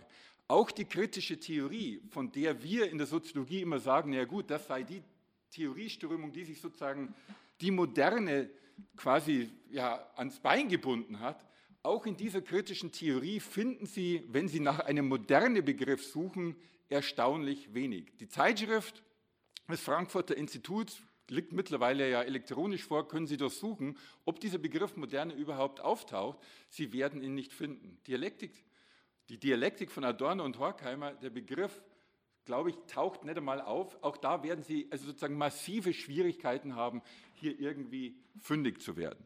Was man dann feststellt, wenn man sozusagen diese ganze Soziologie-Debatte durchscreent, ist folgendes. Und ich habe das jetzt versucht und versucht es Ihnen jetzt so ein bisschen anschaulich zu machen mit Google. Ja, man muss den Google-Algorithmen glauben. Kann man, glaube ich, an manchen Stellen. Man ist nicht immer verpflichtet, den Gründern von Google immer zu glauben. Aber was man sozusagen sieht, ist, dass der Begriff als Adjektiv modern natürlich schon seit ewigen Zeiten existiert. Also Google sozusagen screent alle möglichen Bücher, die in Bibliotheken vorhanden sind sind einige Millionen mittlerweile. Sie sehen, dass das Adjektiv unheimlich verbreitet ist, schon im 18. Jahrhundert. Der Begriff der Moderne, also Modern versus Modernity, Modernity taucht als Begriff eigentlich erst so richtig auf, wahrnehmbar auf in den 1980er Jahren und dann geht es rapide nach oben. Ich kann das hier sozusagen noch ein bisschen deutlicher zeigen zum Begriff Modernity. Sie sehen hier eigentlich die Jahre hinein geht es ganz langsam los und etwa ab 1980 beginnt ein riesiger moderner Diskurs. Und das finden Sie im Prinzip in allen europäischen Sprachen. Ja, Sie finden es im Deutschen, ja, das ist jetzt der deutsche Begriff, auch hier die 1980er Jahre, eine Art Wegscheide. Sie finden es im Spanischen, Modernidad ist gleichzeitig ein Begriff, der eigentlich fast die gleiche Geschichte hat. Und Sie finden es im Französischen, ein bisschen abgewandert, wo Sie sozusagen sofort sehen, dass dieser Begriff eigentlich wiederum nur in den 1980er Jahren von großer Bedeutung ist. Was mir sozusagen jetzt in diesem Zusammenhang natürlich wichtig ist, ich würde nicht bestreiten, dass der moderne Begriff vorher schon irgendwo existierte. Ja, also natürlich haben diesen Begriff, der in der ästhetischen Theorie 1886 vorhanden war, ab und zu und sehr wenige Leute verwendet. Wenn Sie allerdings nach Buchtiteln schauen, finden Sie vor den 1980er Jahren zunächst mal oder 1970er Jahren erstaunlich wenig. Aber es gibt ein Buch, das ich finde nach wie vor fantastisch ist, um sozusagen alle Probleme, die der moderne Begriff in sich hat, quasi aufzuschlüsseln. Und das ist ein Buch von einem Autor, den einige Leute von Ihnen vielleicht gar nicht alle kennen, Horace Kell, ein amerikanischer Intellektueller, der sozusagen sehr, sehr viel zum Multikulturalismus geschrieben hat. Und der kommt 1947 mit einem Buch raus, das lautet, und ein Buch war wirklich ein randständiges Buch, es war nicht wirklich verbreitet, Modernity and Liberty. Und in diesem Buch, finde ich, gibt es fantastische Passagen, wo dieser Horace Kellen, klug war, wie er war, sofort begriff, dass dieser moderne Begriff, den er selber verwendete und eigentlich prägte, enorm schwierig zu verwenden ist. Und ich lese Ihnen ganz kurz das Zitat vor, wo deutlich wird, welche Probleme dieser ähm, Kellen eigentlich sieht. They, damit meinte er die Modernen, they are the pioneers with whom the rest of the world endeavors to catch up. This minority defines itself not only by its faith in the forms and findings of science, but also by its commitment to three other rules of human association which follow from, from the scientific outlook and scientific method. The first of these is democracy, the second is industrialism. The third is peace. Science, democracy, industrialism, and peace together constitute the differential of the modern mind. Auf was es mir jetzt ankommt, ist eigentlich quasi sozusagen die erste Hälfte dieses Zitats. Dem Kellen war vollkommen klar, wenn ich über die Modernen rede, über die Vertreter der Moderne, dann zeichne ich, kennzeichne ich Leute, die dieses Konzept offensiv und zwar gegen bestimmte Leute vertreten. Kellen, glaube ich, war zutiefst bewusst, dass dies weniger eigentlich eine analytische Kategorie ist, sondern vielleicht, Karl Schmidt hätte möglicherweise gesagt, ein Kampfbegriff und ein Begriff der Selbstbeschreibung. Und aus diesem Modus, glaube ich, ist dieser Begriff nie wirklich letztendlich quasi herausgekommen. Es geht darum, dass bestimmte Leute andere Leute letztendlich als modern oder der Moderne zugehörig oder der Moderne nicht zugehörig letztendlich äh, begriffen haben. Und mein Punkt ist jetzt, und da will ich quasi sozusagen jetzt ran, und da gehe ich wieder zurück vielleicht an Sigmund Baumann, die Fragen, die man quasi stellen sollte, wenn man quasi über Moderne redet, ist, brauche ich eigentlich dieses Konzept, um bestimmte Phänomene wirklich sichtbar zu machen? In der Soziologie wird häufig so getan, als könnte ich bestimmte Phänomene, sei es der Holocaust, sei es andere Phänomene, ohne das moderne Konzept gar nicht sichtbar machen. Ich bin mir allerdings eben nicht sicher, ob dies wirklich zutrifft. Warum ich mir da so unsicher bin, hängt auch damit zusammen, dass ich immer noch bestimmte Formulierungen von dem nachgelassenen Buch von Siegfried Krakauer als relativ sozusagen aufschlussreich finde, der eben relativ deutlich zum Ausdruck gab, dass man immer sich einen Trade-off einkauft zwischen einer Makroperspektive und einer Mikroperspektive. Je höher ich gehe in die Höhen der modernen Diskussion, umso größer wird die Gefahr, dass ich die Ebenen auf den niedrigeren Ebenen irgendwie verzeichne und habe damit Probleme, bestimmte Dinge eigentlich noch sinnvoll zu fassen. Ja, ich muss immer sozusagen als Sozialwissenschaftlerin relativ genau überlegen, auf welcher Ebene ich eigentlich argumentiere. Und mein Argument ist, Sozialwissenschaftlerinnen sollten immer aufpassen, ob sie denn tatsächlich die allerhöchste Ebene, nämlich sozusagen die moderne, tatsächlich brauchen, um bestimmte Phänomene zu beschreiben. Weil, wenn Moderne ein Kampfbegriff ist, wissen ja alle, kommt man sofort in Teufelsküche. Wo leben diejenigen, die nicht in der Moderne leben? Wenn die Moderne die westeuropäische oder die US-amerikanische Demokratie ist, wo leben die in Afrika? Leben die in einer anderen Epoche? Leben die nicht in der Moderne? Wie auch immer. Und sie haben dann die ganzen Versuche, die Sie aus den Sozialwissenschaften kennen, nämlich bestimmte Adjektive, die an diese Moderne herangeführt werden. Also multiple Modernen, koloniale Modernen, entangled Modernities und so weiter. Und die Frage ist, ist das eigentlich eine Begriffsbaustrategie, die besonders klug ist? Und ich hätte da im Prinzip meine Zweifel. Ich komme jetzt nochmal zurück auf diesen Unterschied zwischen modern als Adjektiv und moderne als Substantiv. Es gibt verschiedene Aufsätze, das in der französischen Debatte, glaube ich, sehr viel häufiger in den französischen Sozial- und Kulturwissenschaften als in der deutschen. Die frühe Annalschule hat schon sehr früh bei verschiedenen Begriffen, die am Begriff der Moderne irgendwie dranhängen, gefragt, was passiert eigentlich im 18. Jahrhundert, wenn aus Begriffen wie zivilisiert oder zivilisieren plötzlich ein Substantiv Zivilisation wird. Und man stellt dann fest, dass zivilisiert und zivilisieren sehr viel früher vorhanden sind als das Substantiv Zivilisation. Und Lucien Fèvre und andere gingen dann dazu über zu fragen, was heißt es denn eigentlich? Und das, ihr Argument, und ich glaube, das ist ein relativ plausibles Argument, ist, man schafft durch die Kreation eines Substantivs Moderne eine Art quasi von Entität und Totalität, von dem man hofft, dass alles andere abzuleiten ist. Und wenn man so argumentiert, dann sozusagen ist man unheimlich nah an bestimmten Positionen, die bereit sind, Differenzen, Ausnahmefälle und so weiter sozusagen einfach einzuebnen. Ja? Also man redet dann letztendlich quasi über die Moderne, so wie wenn es die tatsächlich gäbe, obwohl sie sozusagen aus Wörtern, aus Adjektiven quasi eigentlich zunächst mal nur abgeleitet worden sind. Und dies sozusagen führt dann zu der Frage, wie fruchtbar ist denn eigentlich dieser moderne Begriff? Und ich würde ganz gern auf, habe jetzt aber auch keine Zeit mehr, ganz kurz irgendwie noch auf eine Debatte letztendlich zu sprechen kommen, die parallel lief in der deutschen Soziologie zu einem ganz anderen Begriff, nämlich zum Begriff der Religion. Der Religionsbegriff ist, wie wir alle wissen, ethnozentrisch, ist sozusagen im Westen geboren, ist extrem schwierig zu verwenden, weil wir gar nicht wissen, ist der Konfuzianismus eine Religion, wie auch immer.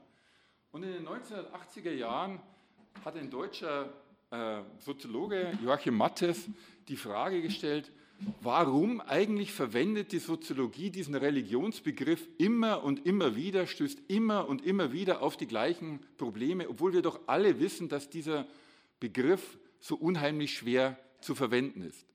Und seine Antwort lautete, und das ist jetzt sozusagen meine Umformulierung in Bezug auf den moderne Begriff, Doing Modernity hat was extrem Positives für Sozialwissenschaftler. Der Begriff der Moderne, das war die mattische Argumentation in Bezug auf den Religionsbegriff, der Begriff der Moderne sozusagen führt dazu, dass ein Gegenstand durch das Reden eigentlich erst geschaffen wird. Ja, also die Geburt der Moderne entsteht durch das Reden darüber. Wenn dann dieser Gegenstand einmal quasi ins Leben gerufen wurde und seit den 70er Jahren existiert er, dann gibt es extreme Verteidiger dieses Begriffs. So wie es Mathe sagte, es natürlich Theologen gibt, die die Religion verteidigen. Weil wenn sie sozusagen nicht mehr über Moderne reden oder über Religion reden würden, würde ihr Gegenstand unheimlich schnell verloren gehen. Letzter Punkt, und dann sozusagen mache ich auch Schluss. Ich glaube sozusagen, man sollte sich letztendlich relativ klar sein, dass mit der Verwendung eines solchen Konzepts in der Soziologie auch bestimmte Defizite erkauft worden sind. Und dass die Soziologie eigentlich sehr gut daran täte, bestimmte Fragen einer Historisierung ihrer Konzepte aufzugreifen und vor allem auch aufzugreifen, dass gerade das Konzept der Moderne, auch das Konzept natürlich dieser Entangled Modernities, wie auch immer, unmittelbar historisiert werden müssten. Ob in der Soziologie die Kraft vorhanden ist, diese Historisierung voranzutreiben, ist wiederum eine ganz andere Frage. Ich persönlich wäre extrem skeptisch. Ich glaube nicht, dass die Soziologie in der Lage ist, ihre Begriffe ernsthaft zu historisieren. Aber da hoffe ich de facto natürlich auf die Hilfe der Geschichtswissenschaftler. Und damit höre ich jetzt einfach auf.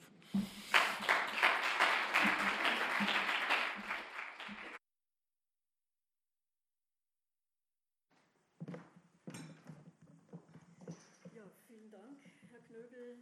Ähm, wir haben jetzt noch exakt 15 Minuten Zeit. Es gibt schon eine Reihe von Wortmeldungen. Der erste ist der Herr hier, bitte.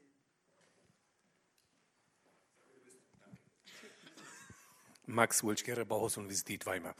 Herr Knöbel, vielen Dank. Es gibt aber auch weitere Möglichkeiten, diesen Begriff zu benutzen.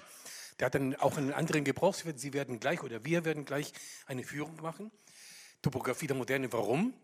Stellen Sie sich vor, wir möchten hier mit diesem Begriff eine Möglichkeit finden, das 20. Jahrhundert besser zu verstehen. Wir haben es hier zu tun mit dem Kaiserreich, wir haben es hier zu tun, hier dieser Park, mit der Weimarer Zeit, mit den Nazis, mit der DDR und mit der Bundesrepublik. Seit über 30 Jahren haben wir hier wieder Bund, haben wir Bundesrepublik. Was ist das Verbindende? Was, was gibt es denn für Kontinuitäten und nicht abstrakt, nicht begrifflich? Und keiner von uns will mit diesem Begriff angeben. Nein, wir möchten verstehen, welche Kontinuitäten es gegeben hat, zum Beispiel in der Art und Weise äh, einzugreifen in die Geschichte oder in, die, in, den, in den Raum, in die Stadt, gesellschaftliche Verhältnisse zu verändern, mit welcher Begründung auch immer, aber wobei die Begründungen ja auch immer ganz wichtig sind. Wir haben es hier offensichtlich zu tun mit, mit Verhältnissen, mit Verwandtschaften, mit Parallelen und natürlich auch mit Brüchen, die wir möglicherweise mit dem Begriff der Moderne besser erfassen können. Und da geht es nicht um die Verteidigung eines Forschungsprojekts, sondern ganz im Gegenteil, das, das, es geht um das Explikative.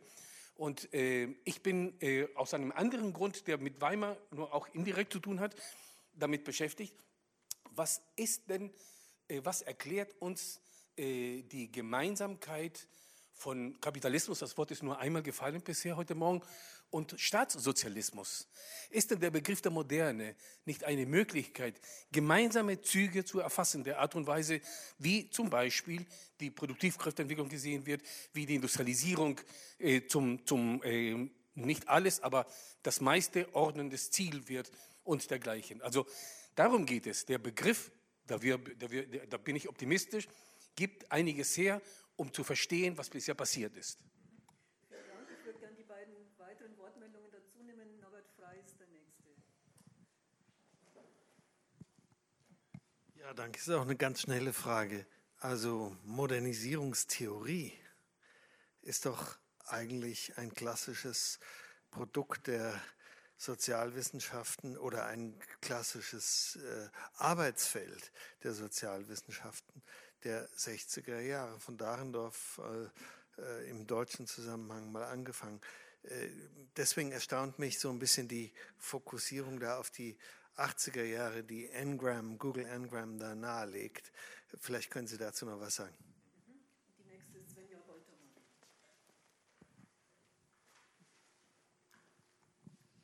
Ja, vielen Dank. Ich fand es ja wunderbar, mal zu hören, dass irgendwie der Gegenstand erst durch das Reden über etwas geschaffen wird. Was mich dabei immer interessiert, wenn ein Gegenstand neu geschaffen wird, also wenn man sozusagen, wie du es jetzt irgendwie an der Moderne deutlich gemacht hast, was mich im Grunde genommen interessiert dabei ist, ob damit auch neue Erfahrungen geschaffen werden.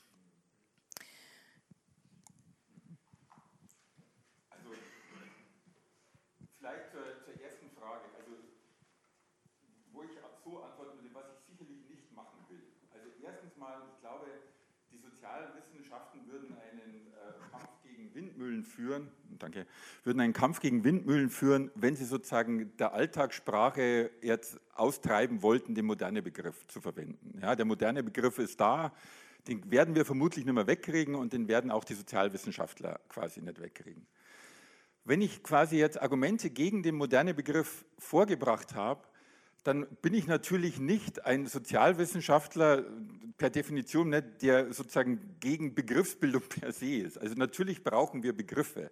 Und wir brauchen auch Begriffe, um, wie Sie sagten, Kontinuitäten und Disruptionen irgendwie herzustellen.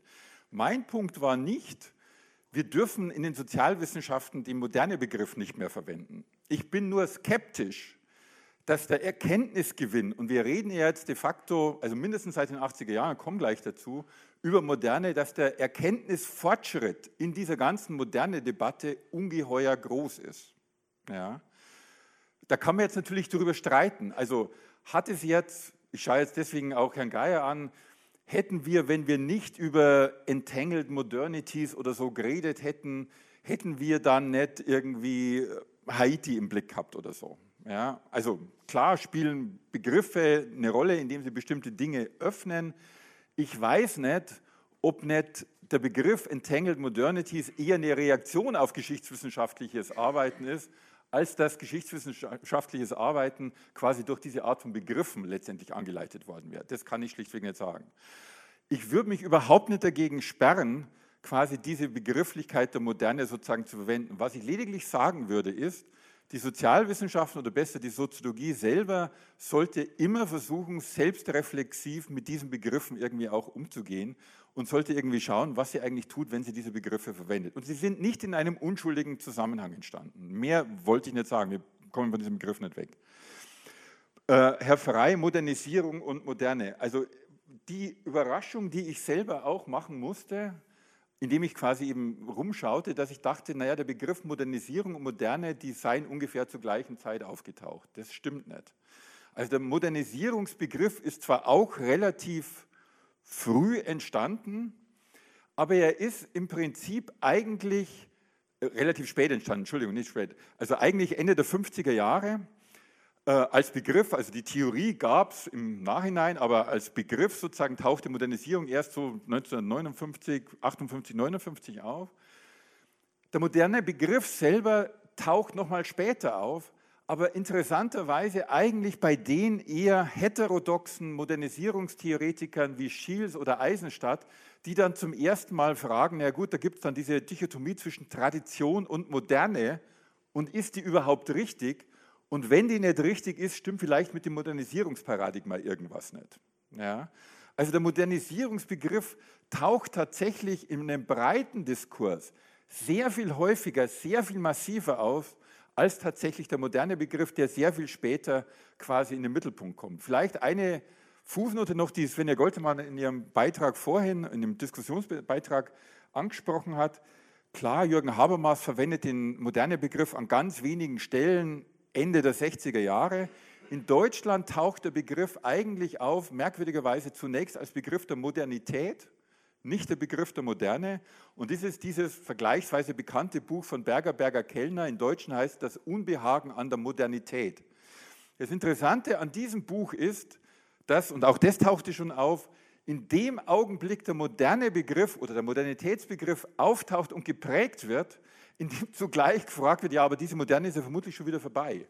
Da taucht also fast Postmoderne und Moderne zur gleichen Zeit auf, was auch irgendwie ein ziemlich merkwürdiges Phänomen ist. Dritte Frage, wer hat jetzt nochmal gestellt? Damit ich Frau Goldmann, Entschuldigung. Genau. Ähm, ja, also ich, na, natürlich glaube ich, werden oder haben im Sinne einer doppelten Hermeneutik Begriffe aus den Sozialwissenschaften extreme Effekte auch quasi für die Lay People oder sozusagen für, für die Alltagsmenschen. Und wenn wir in den Feuilletons oder in welchen Zeitschriften oder Fernsehbeiträgen auch immer diese emphatischen Beteuerungen einer bestimmten Zukunft, eines bestimmten Zeitalters, eines bestimmten Versprechens haben, dann glaube ich, wird das sozusagen extrem auch handlungsrelevant für bestimmte Akteure auf dem Boden sozusagen. Ja. Nur mein Punkt wäre, ich würde quasi als historisch argumentierender Soziologe, ich bin ja kein Historiker, fragen, ob nicht diese Versprechen, die man mit dem modernen Begriff hatte und später dann mit Baumann die Schrecken, die man mit dem modernen Begriff hatten, hatte, nicht auch in völlig anderen Begriffen vor den 1960er Jahren quasi aufbewahrt waren. Und da erscheint es mir, glaube ich, als eine Art von historischem, semantischem Projekt, glaube ich, als extrem fruchtbar mal zu schauen, wo sind eigentlich diese Desiderate geblieben oder wo waren die ursprünglich, die dann später in diese ganze moderne Debatte quasi unheimlich stark und fokussiert eingeschossen sind. Ja, ich sehe keine weitere Wortmeldung. Ich bedanke mich sehr herzlich bei allen drei mich für die Diskussion. Wir gehen jetzt tatsächlich fünf Minuten vor zwölf in die Mittagspause. Ich wünsche Ihnen allen eine schöne äh, Pause und um halb zwei geht es hier weiter. Bleiben Sie noch kurz da, weil jetzt noch eine Ansage kommt für diejenigen, die ins Aufrufen.